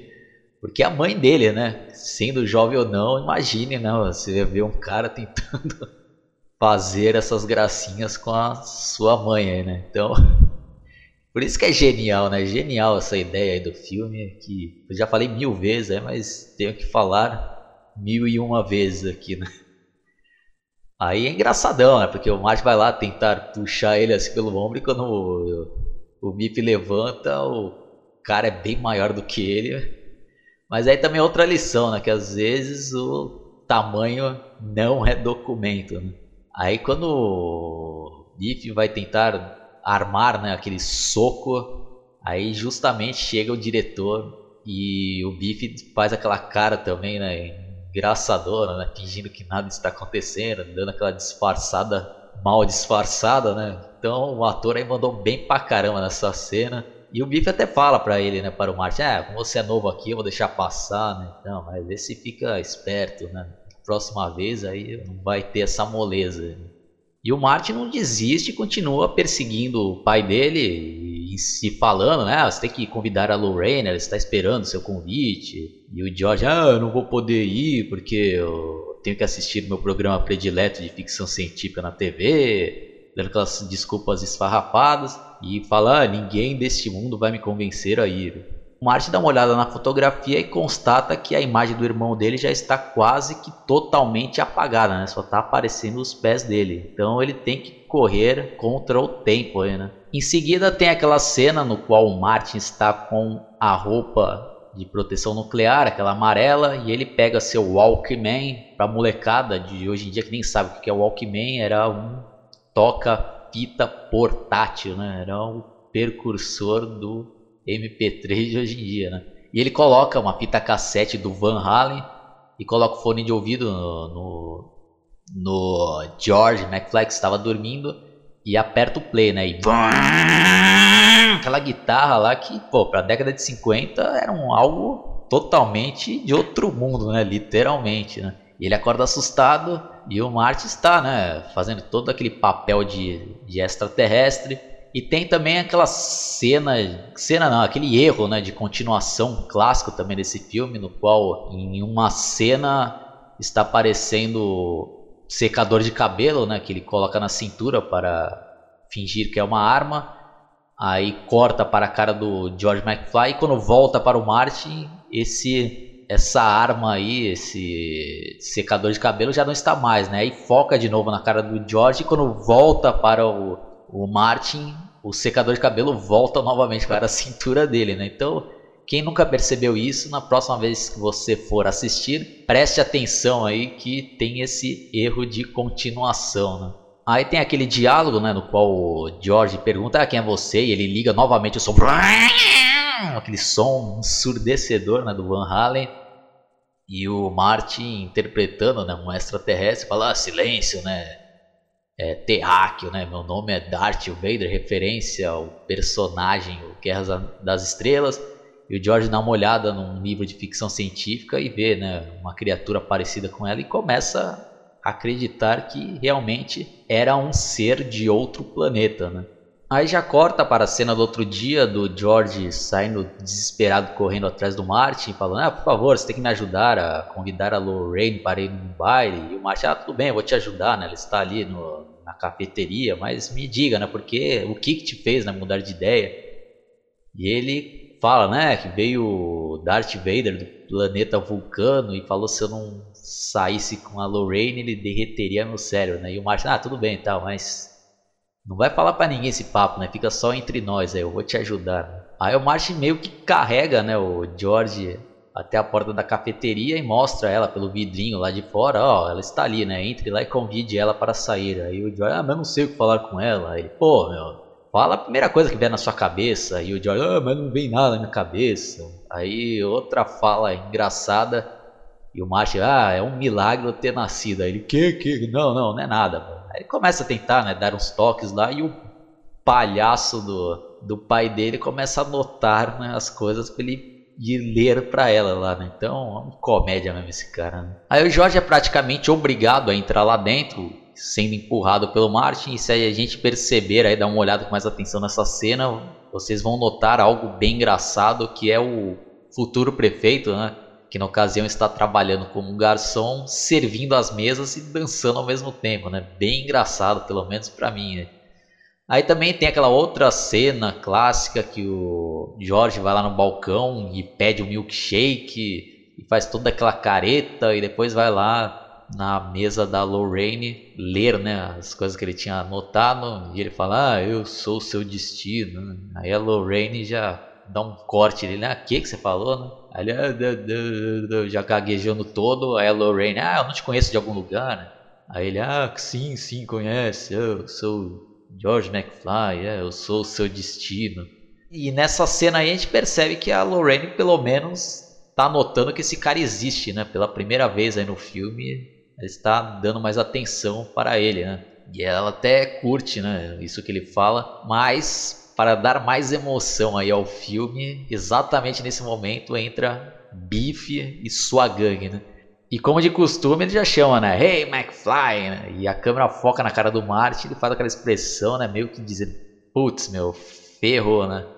Aí o Biff lá já querendo aparecer, né? Na frente de todo mundo, lá querendo já intimidar. E fala, ei McFly, já não falei pra você não vir mais aqui, isso daqui vai te custar caro, né? Quanto que você tem aí? Enquanto ele vai se aproximando, um, um dos caras lá tá na frente Ele dá um empurrão no cara e, e continua seguindo em frente, né? Até tomar um rapa do Martin, cair de cara no chão, né? Aí ele levanta e olha de novo e vê que é o Martin, né? Novamente aparecendo no, no caminho do bife para atrapalhar. Aí o bife, né? Ah, muito bem, Fedelha. Agora, aí o Martin já novamente usando a inteligência, né? Ah, bife, o que, que é aquilo ali? Ele, o quê? Ele olha para trás, toma um direto na cara e cai em cima das mesas. e o Martin já sai correndo e aqueles capanga, né, do Bip, que na verdade são uns bostas também, né? Toma um empurrão do Martin e os três caem, né, um em cima do outro lá, parece três pateta, né, caindo e o Martin consegue sair fugindo de lá, né? Aí a Lorraine, ah, é o Calvin Klein, ele é um sonho, né? Aí o Martin já sai correndo, né, e avista uns molequinhos com uma espécie de um de uns patinetes, né, feito caseiramente, né, de madeira lá, e ele, ah, me preste aqui, e arranca aquela parte de cima e já sai andando, né, como se fosse um skate improvisado, e a molecadinha lá já fica abismada com as manobras radicais né, do Martin, né, e a gangue do Biff e ele lá, ah, espera aí, né, putz, aí o Martin já sai, né, pegando aquela carona com um carro lá já faz outra manobra, né? E já fazendo os caras de palhaço, né? Parece uns pateta correndo atrás dele lá. E a música.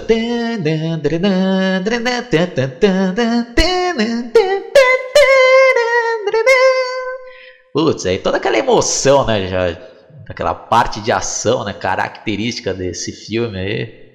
Aí o pessoal que tava lá no bar, né, Lorraine e as amigas e mais a galerinha lá, né, olha o que ele está fazendo, né, parece uma espécie de uma prancha com roda, né. Aí o Bip lá e a gangue já entram no carro, vai, vai, vai, vamos, vamos, vamos pegá-los, né, e, e, nessas manobras que ele vai fazendo, tipo, ele vai tirando faísca também, né, o Martin lá do skate. Aí começa também aquela parte emocionante que os caras alcançam, né, o Martin e querendo atropelar ele com o carro e o Martin vai indo pro lado, assim, fazendo aquelas manobras e o carro vai dando umas batidas né, no carro da frente enquanto o Martin consegue escapar, né, indo de lado assim. Aí numa dessas também, um dos carros vai abrir a porta que estava estacionado e o Martin vê e ai, putz, já dá aquele pulão lá, né, faz aquela manobra também. E já depois já cai e bate num casal, né, que estava na rua cheio de documentos, esses documentos tudo voa para para cima. E logo em seguida, quando ele já levanta, né, já vem o, aquele carro deles tentando atropelar e putz, ele ainda consegue segurar né, no, no capô e vai sendo carregado para trás. Ele faz também outra manobra também que, que é magnífica, né? Ele sai andando em cima do capô e dá a volta no carro e pega o, o skate atrás, né? E os caras vai que nem uns palhaços lá e bate, né, atrás de um, um caminhão lá que tava tava levando esterco, né? Os caras, oh, puta, resumindo, né? O Márcio tá fazendo os caras de gato sapato lá, né? E cai todo aquela, aquele estrume em cima dos caras lá e os caras são humilhados na frente de todo mundo lá, né? Aí o Martin entrega né, o skate pra molecadinha lá, e querendo ou não, o cara já foi um dos inventores do skate também, que ele mudou a história. E o pessoal tudo, né? Quem é esse cara, né? Ah, da onde ele veio? Aí já, a câmera já foca na cara da Lorraine, né? Não sei, mas vou descobrir. Bom, dando uma resumida, e tem aquela cena lá que o Márcio está chegando na casa do Dr. Brown e pega ele assistindo aquela gravação no qual ele está dizendo ah, cuidado, Márcio, né? Corra, tá? Então, exatamente na hora que ele vai ser metralhado pelos líbios, né? Então ele fica voltando lá, aí o Martin chega, né? meio sem saber como dizer para ele, não, eu quero dizer o que aconteceu. Aí o Dr. Brown, não, não, não me fale nada, não quero saber o que aconteceu no futuro. Isso daí pode colocar em risco a minha existência, assim como você colocou a sua, né? Aí o Marcha, ah, tá, tudo bem. Aí também o Dr. Brown mostra a maquete que ele fez lá, explica todo o plano para capturar o raio lá no capacitor de fluxo e assim ter a energia necessária para levá-lo de volta a 1985. E nesse meio tempo também a Lorraine vai lá, toca na porta e ele tem que esconder lá o DeLorean com aquela capa. E a Lorraine acaba se convidando lá, né, falando se o Martin queria levar ela para o baile, né, do encanto submarino. E o Martin fala: Ah, mas o Jorge não te convidou. Ele, né, Jorge é simpático e tal, né, mas na minha opinião, homem tem que ser forte para defender a mulher, né? E ele todo sem graça lá, o Martin. E ele acaba aceitando, né? Aí depois já corta pra cena que ele está conversando com o pai dele. O pai dele pergunta: Ah, mas como que ela vai no baile comigo se ela vai com você? Aí ele fala: Ah, mas é porque ela não sabe ainda que é ir com você. Então vamos repassar o plano. Então o Martin acaba tendo um plano lá interessante que pode dar certo. No qual ele diz que, que ele vai tentar, sei lá, ser um filho da puta com a, com a Lorraine lá no carro, né? Tentar dar em cima, né? Dar uns amassos aí à força. E ele até comenta, é, ela vai ficar brava porque moças de família não gostam disso, daí, né?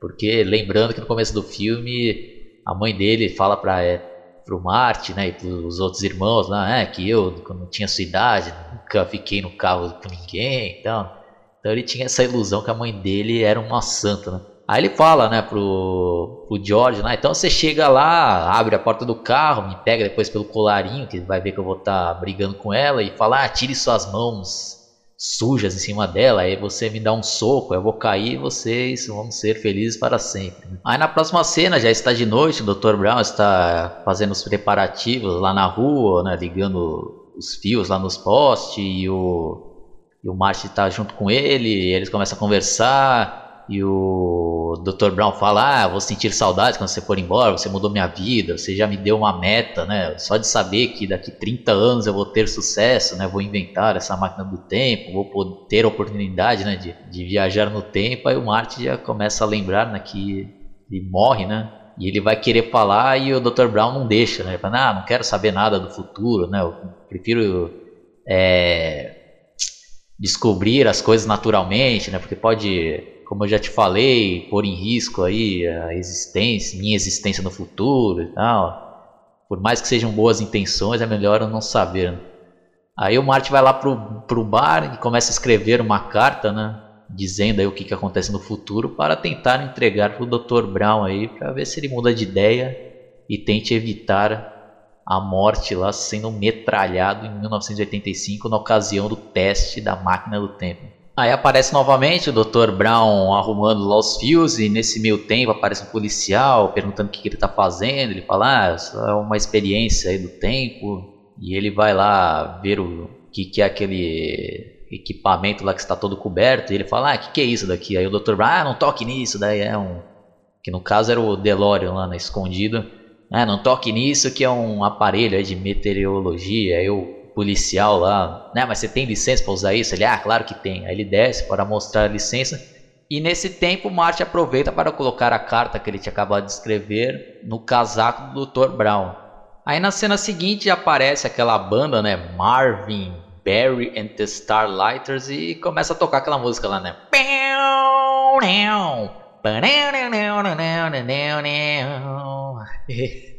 E o pessoal lá, né? Todo dançando com seus pares e a câmera foca no George McFly que está dançando sozinho, né? Fazendo aquela dança assim até meio engraçada.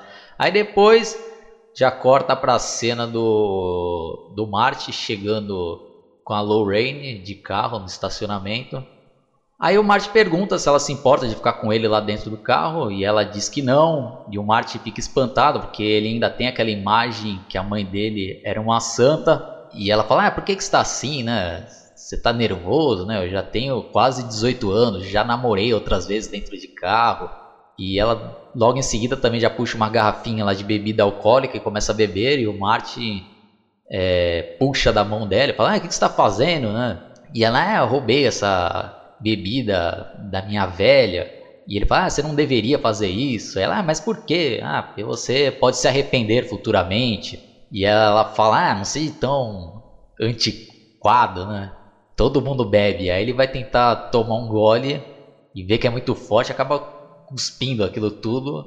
Também porque tomou um susto que a mãe dele estava acendendo um cigarro e pergunta, ah, você também fuma? Aí ela, é, pô, o que está acontecendo com você? Você está parecendo minha mãe, né? Aí volta pra cena lá dentro do baile, a banda termina de tocar uma música e anuncia lá que eles vão fazer uma pausa e logo em seguida irão voltar. Aí aparece o George McFly dando uma olhada no relógio e constatando que está atrasado e sai correndo. Aí volta de novo lá pra cena do carro, a Lorraine já tirando o casaco e o Martin lá totalmente apavorado, sem saber o que fazer. E ela ainda pergunta, né? Ah, você está nervoso, né? Aí ele, ah, sabe o que, que é, né? Sabe quando você está numa situação e chega na hora você não sabe como agir? Ela, ah, acho que eu sei, ah, o que fazer no primeiro encontro, né? Ele, é, mais ou menos isso. E ela vai se aproximando e ela vai, ah, mas eu sei o que fazer, é não se preocupar. E já taca um beijo nele lá. E aí chega o ápice do, da polêmica, né? Desse filme, né, de mãe beijando o próprio filho. E é até interessante que eu cheguei a ver depois um, acho que até no extras do DVD aí, acho que o roteirista do filme dizendo lá que foi genial essa sacada aí para dar um ponto final, né, nesse relacionamento entre mãe e filho e que teve essa ideia aí, né, de falar ah, beijar você é como se estivesse beijando meu irmão, né? E Marte, né? Fala, é, é, isso é perfeitamente compreensível. E realmente, né? Acho que foi uma sacada muito boa aí para ela acabar perdendo o interesse sexual, né? Com o próprio filho, lá, se a gente for parar para analisar friamente. Então, concordo aí com ele que foi uma jogada de mestre aí, né? Um desfecho bom, né? Para esse lance aí do filme. Aí a Lorraine comenta, acho que tá vindo alguém. Aí abre a porta do carro, é o Bife, né, que puxa o Marge pelo colarinho e fala: Escuta aqui, você me deu um prejuízo de 300 dólares, seu desgraçado. Agora eu vou quebrar sua cara, né? E joga ele pros capanga lá, e os capanga segura ele. E a Lorraine vai querer se meter lá, ah, Bife, deixa ele em paz, você está bêbado. Aí ele, ah, hora, hora, olha quem está aqui. Aí o Bife já entra lá no carro já, né, pra dar um desamasso nela, força lá.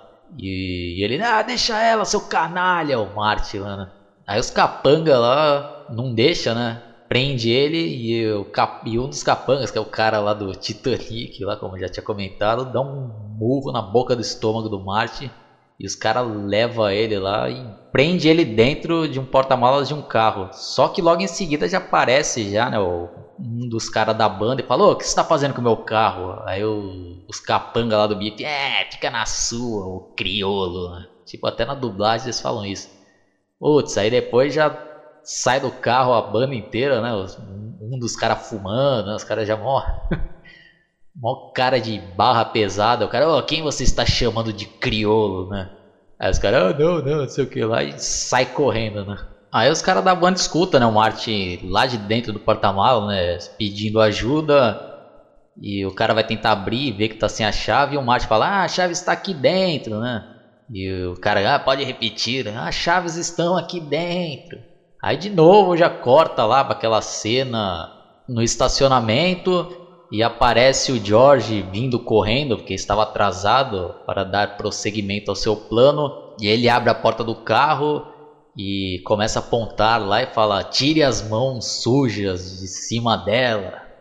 Aí ele acaba se ligando que quem está lá dentro do carro não é o Martin, né? É o Biff e ele já fica assustado. Aí o Biff, ah, você bateu em porta errada, McFly, né? Aí a Lorraine, ah, me ajude, George. Aí ele, ah, tire as mãos de cima dela. Aí o, putz, aí o Biff fica mais nervoso ainda. Ah, você pediu, McFly. Aí ele sai do carro. Aí o George vai tentar dar um soquinho lá, né? Fraquinho na barriga dele. E já toma ali uma chave de braço, né?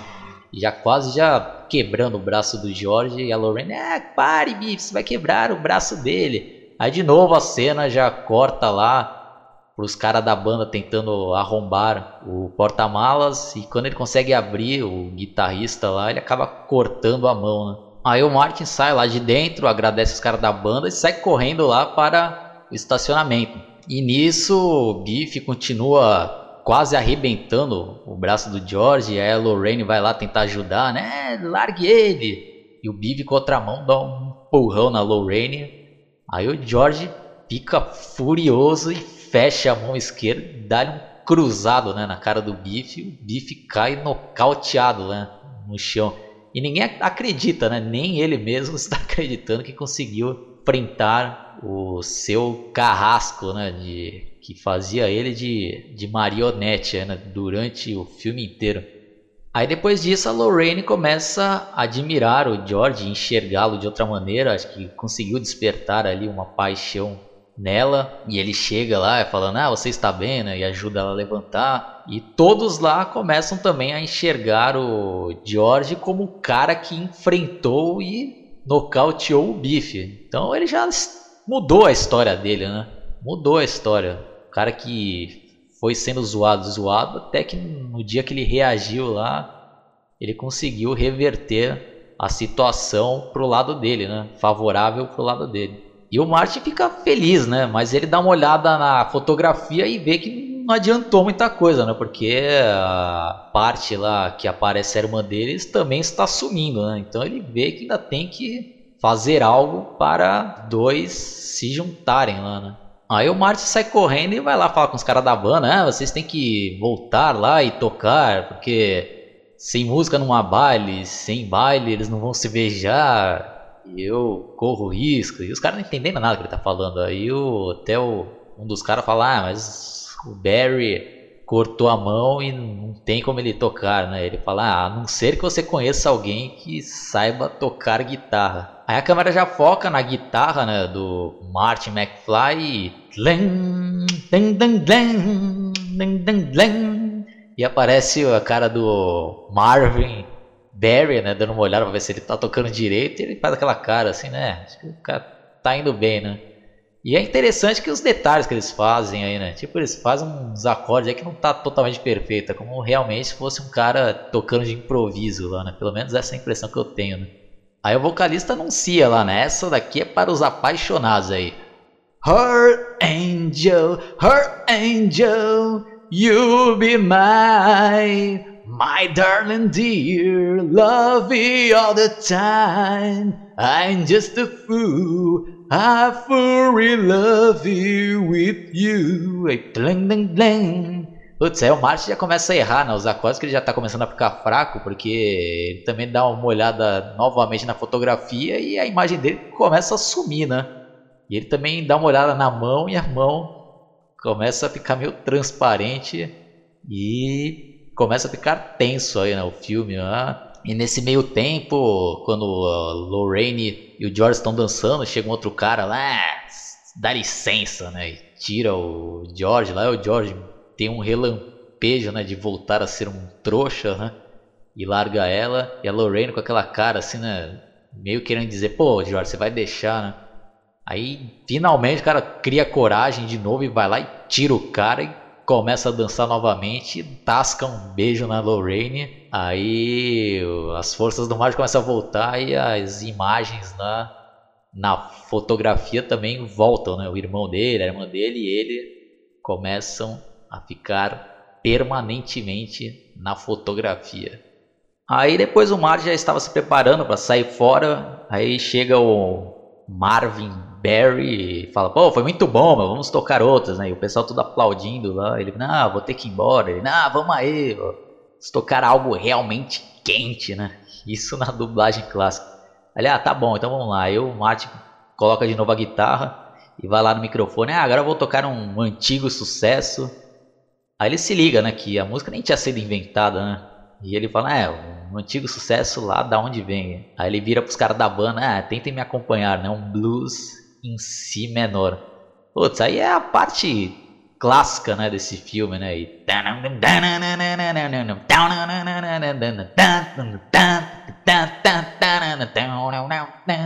Deep down Louisiana, close to New Orleans. We're back to in the Woodville Mountain Evergreen. The stole the cabin made it from the heart to wood. The living country named be Johnny Be Good. Who never learned read it while it rock so well. But the play guitar just like a rocking a bell. Go, go, bam, bam, go, Johnny, go, go. Bam, bam, go, Johnny, go, go. E, putz, é já agitando pra caramba lá, né? O pessoal já tudo dançando lá. Aí já tem outra sacada genial nesse filme, que aparece o, o Marvin indo lá fazer um telefonema e falando, ah, Chuck, aqui é seu primo, Marvin, lembra daquela batida que você estava procurando? Dá uma escutada e coloca o, o telefone lá para escutar a banda tocando. E para quem não sabe aí, né, esse Chuck Berry foi o pioneiro do rock and roll é considerado aí o inventor mesmo desse ritmo. E ele é o compositor dessa música aí, Johnny B. Good. Então, vou até deixar o link aí para quem gosta de, de música, de rock aí, é legal vocês conhecerem aí. E o Martin, né, faz todas as referências a vários guitarristas, né, inclusive o Chuck Berry, aquela dancinha que ele vai tipo indo para frente com o pé, assim, né, indo com o pé e outro tipo colocando para frente, assim, né. Pela imagem vocês vão saber aí o que, que eu tô querendo dizer. Aí tem referências a Van Halen, né? Fazendo Two Hands, é, Jimi Hendrix, né? Tocando atrás das costas, né? E, putz, aí ele começa a, a exagerar nos solos lá, né? O, o, o Martin McFly, né? Putz, já chutando o amplificador, né? Então, tipo, ele tá fazendo um resumo da história do rock and roll que vai acontecer, né? Então uma das ideias aí iniciais né, dos roteiristas, né, até ouvindo um documentário eles comentando que eles queriam dar um jeito de fazer que o Martin McFly fosse o inventor do rock and roll, né? Então ele voltando no tempo lá e, e tocando essa música aí na frente do Chuck Berry, então isso quer dizer que ele inventou o rock and roll aí, né? Pelo menos nesse universo aí do De Volta para o Futuro. Aí o pessoal fica todo espantado lá, né? Até os caras da banda não entendem, aí ele fala, ah, vocês não estão preparados para escutar isso, mas seus filhos vão amar, né? Aí ele já vai embora, né? Outra coisa que eu esqueci aí de citar é que enquanto eles estavam dançando lá Johnny B. Good, já veio um pessoal lá da classe falar com o George, ah, eu fiquei sabendo que você nocauteou o Bibo, que tal você se candidatar à presidência da escola? Então já cai naquilo que eu comentei já anteriormente, que às vezes uma ação pode mudar totalmente o futuro de uma pessoa, como foi o caso aí do George. Aí quando o Marty estava indo embora, ele acaba encontrando a Lorraine e ela fala: "Ah, achei muito interessante, né, sua música". Né? Ele, ah, tá. Aí ela, ah, você se importa se o George me levar para casa? Aí o Martin, né, fica até contente. Não, não, claro que não, pô. Tinha uma intuição aí sobre vocês dois. E aí chega depois o George também agradecendo o Martin. Ah, nunca vou esquecer os conselhos que você me deu. Aí o Martin, quando tava indo embora, ah, só mais uma coisa aí. Quando vocês tiverem filhos e um deles, quando tiver oito anos, colocar fogo acidentalmente no tapete da sala não sejam muito severos com ele. Né? Aí corta pra cena que o Dr. Brown está fazendo os últimos ajustes lá.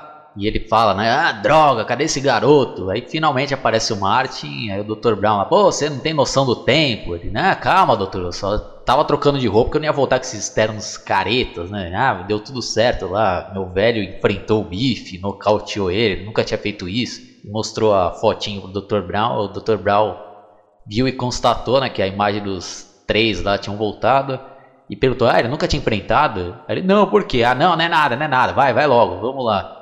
Aí começou lá das explicações pro Martin, mostrou lá o relógio, o, um despertador que ele colocou lá, que quando começasse a despertar ele tinha que arrancar com o carro e ajustou também lá o, o, a data e o horário que ele ia voltar lá para 1985. E nessa daí o Dr. Brown percebeu e a carta né, que o Martin tinha colocado lá no, no casaco dele, fala, ah, já te falei que eu não quero saber nada sobre o futuro, e rasga lá o negócio, aí o Martin, não, mas precisa saber, ele, é, já falei já que pode colocar em risco, ah, mas é um risco que tem que comer, de cometer, sei o que lá, tá, tá, dando uma adiantada aqui, também não vou ficar nos mínimos detalhes, mais fácil é depois você rever a cena aí, então Aí depois o, a extensão lá de um dos fios lá acaba soltando, né? Com um raio que cai lá na árvore.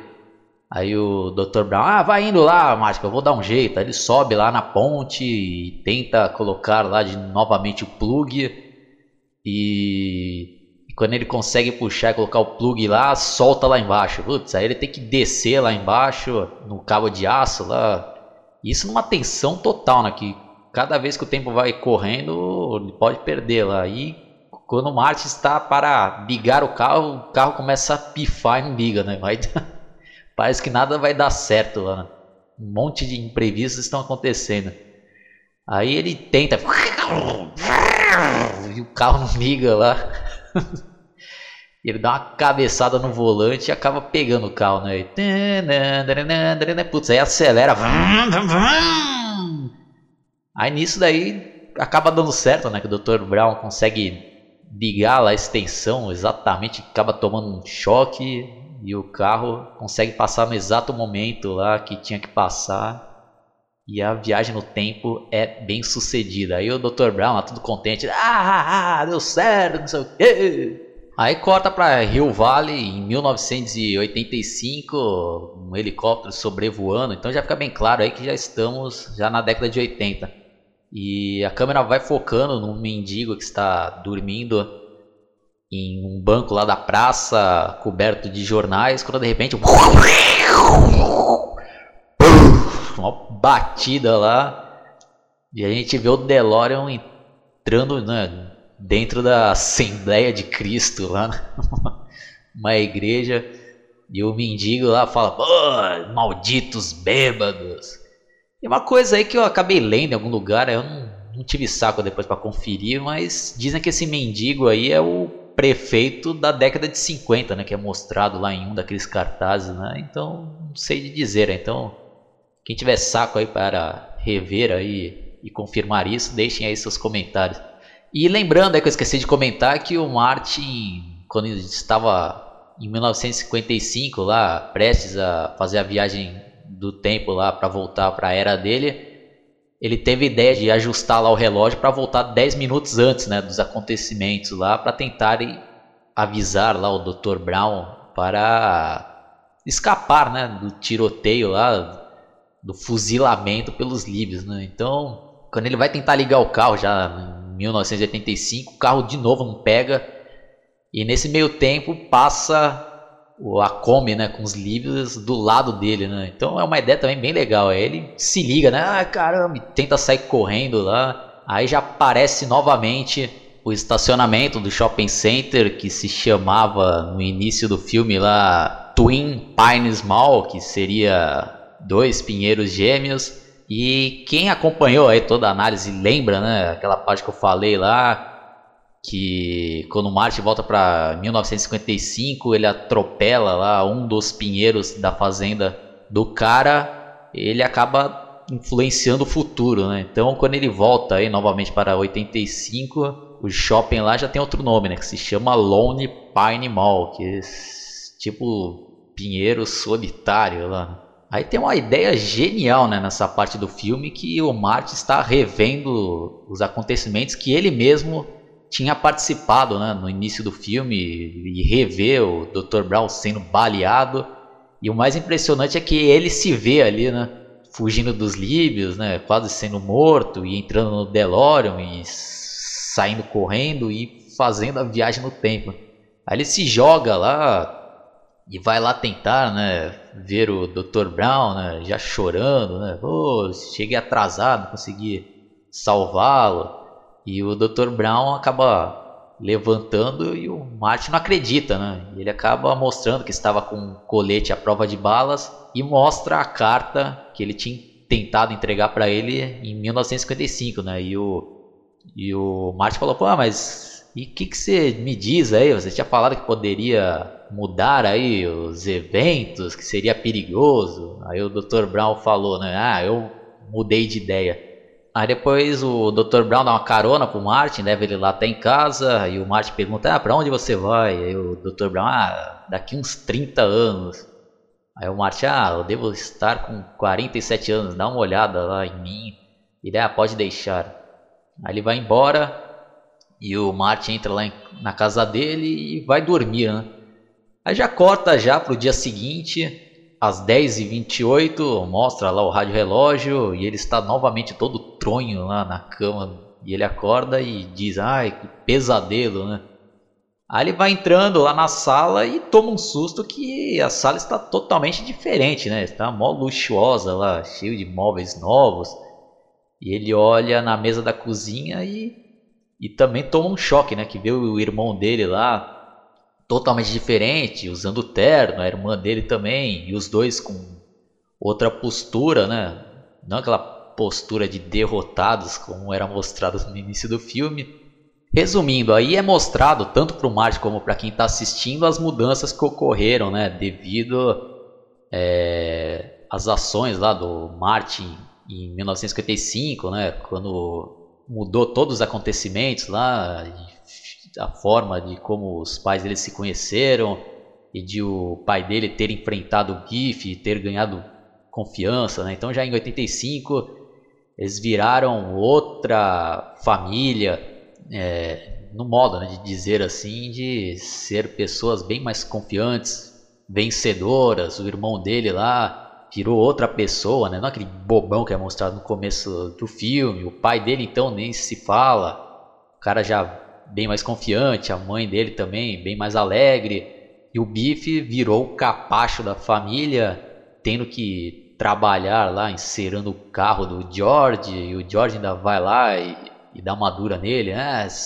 É para dar duas mãos, né? Você já deu duas mãos, ele é, quer dizer que não sei, é, eu ia começar a segunda mão, né?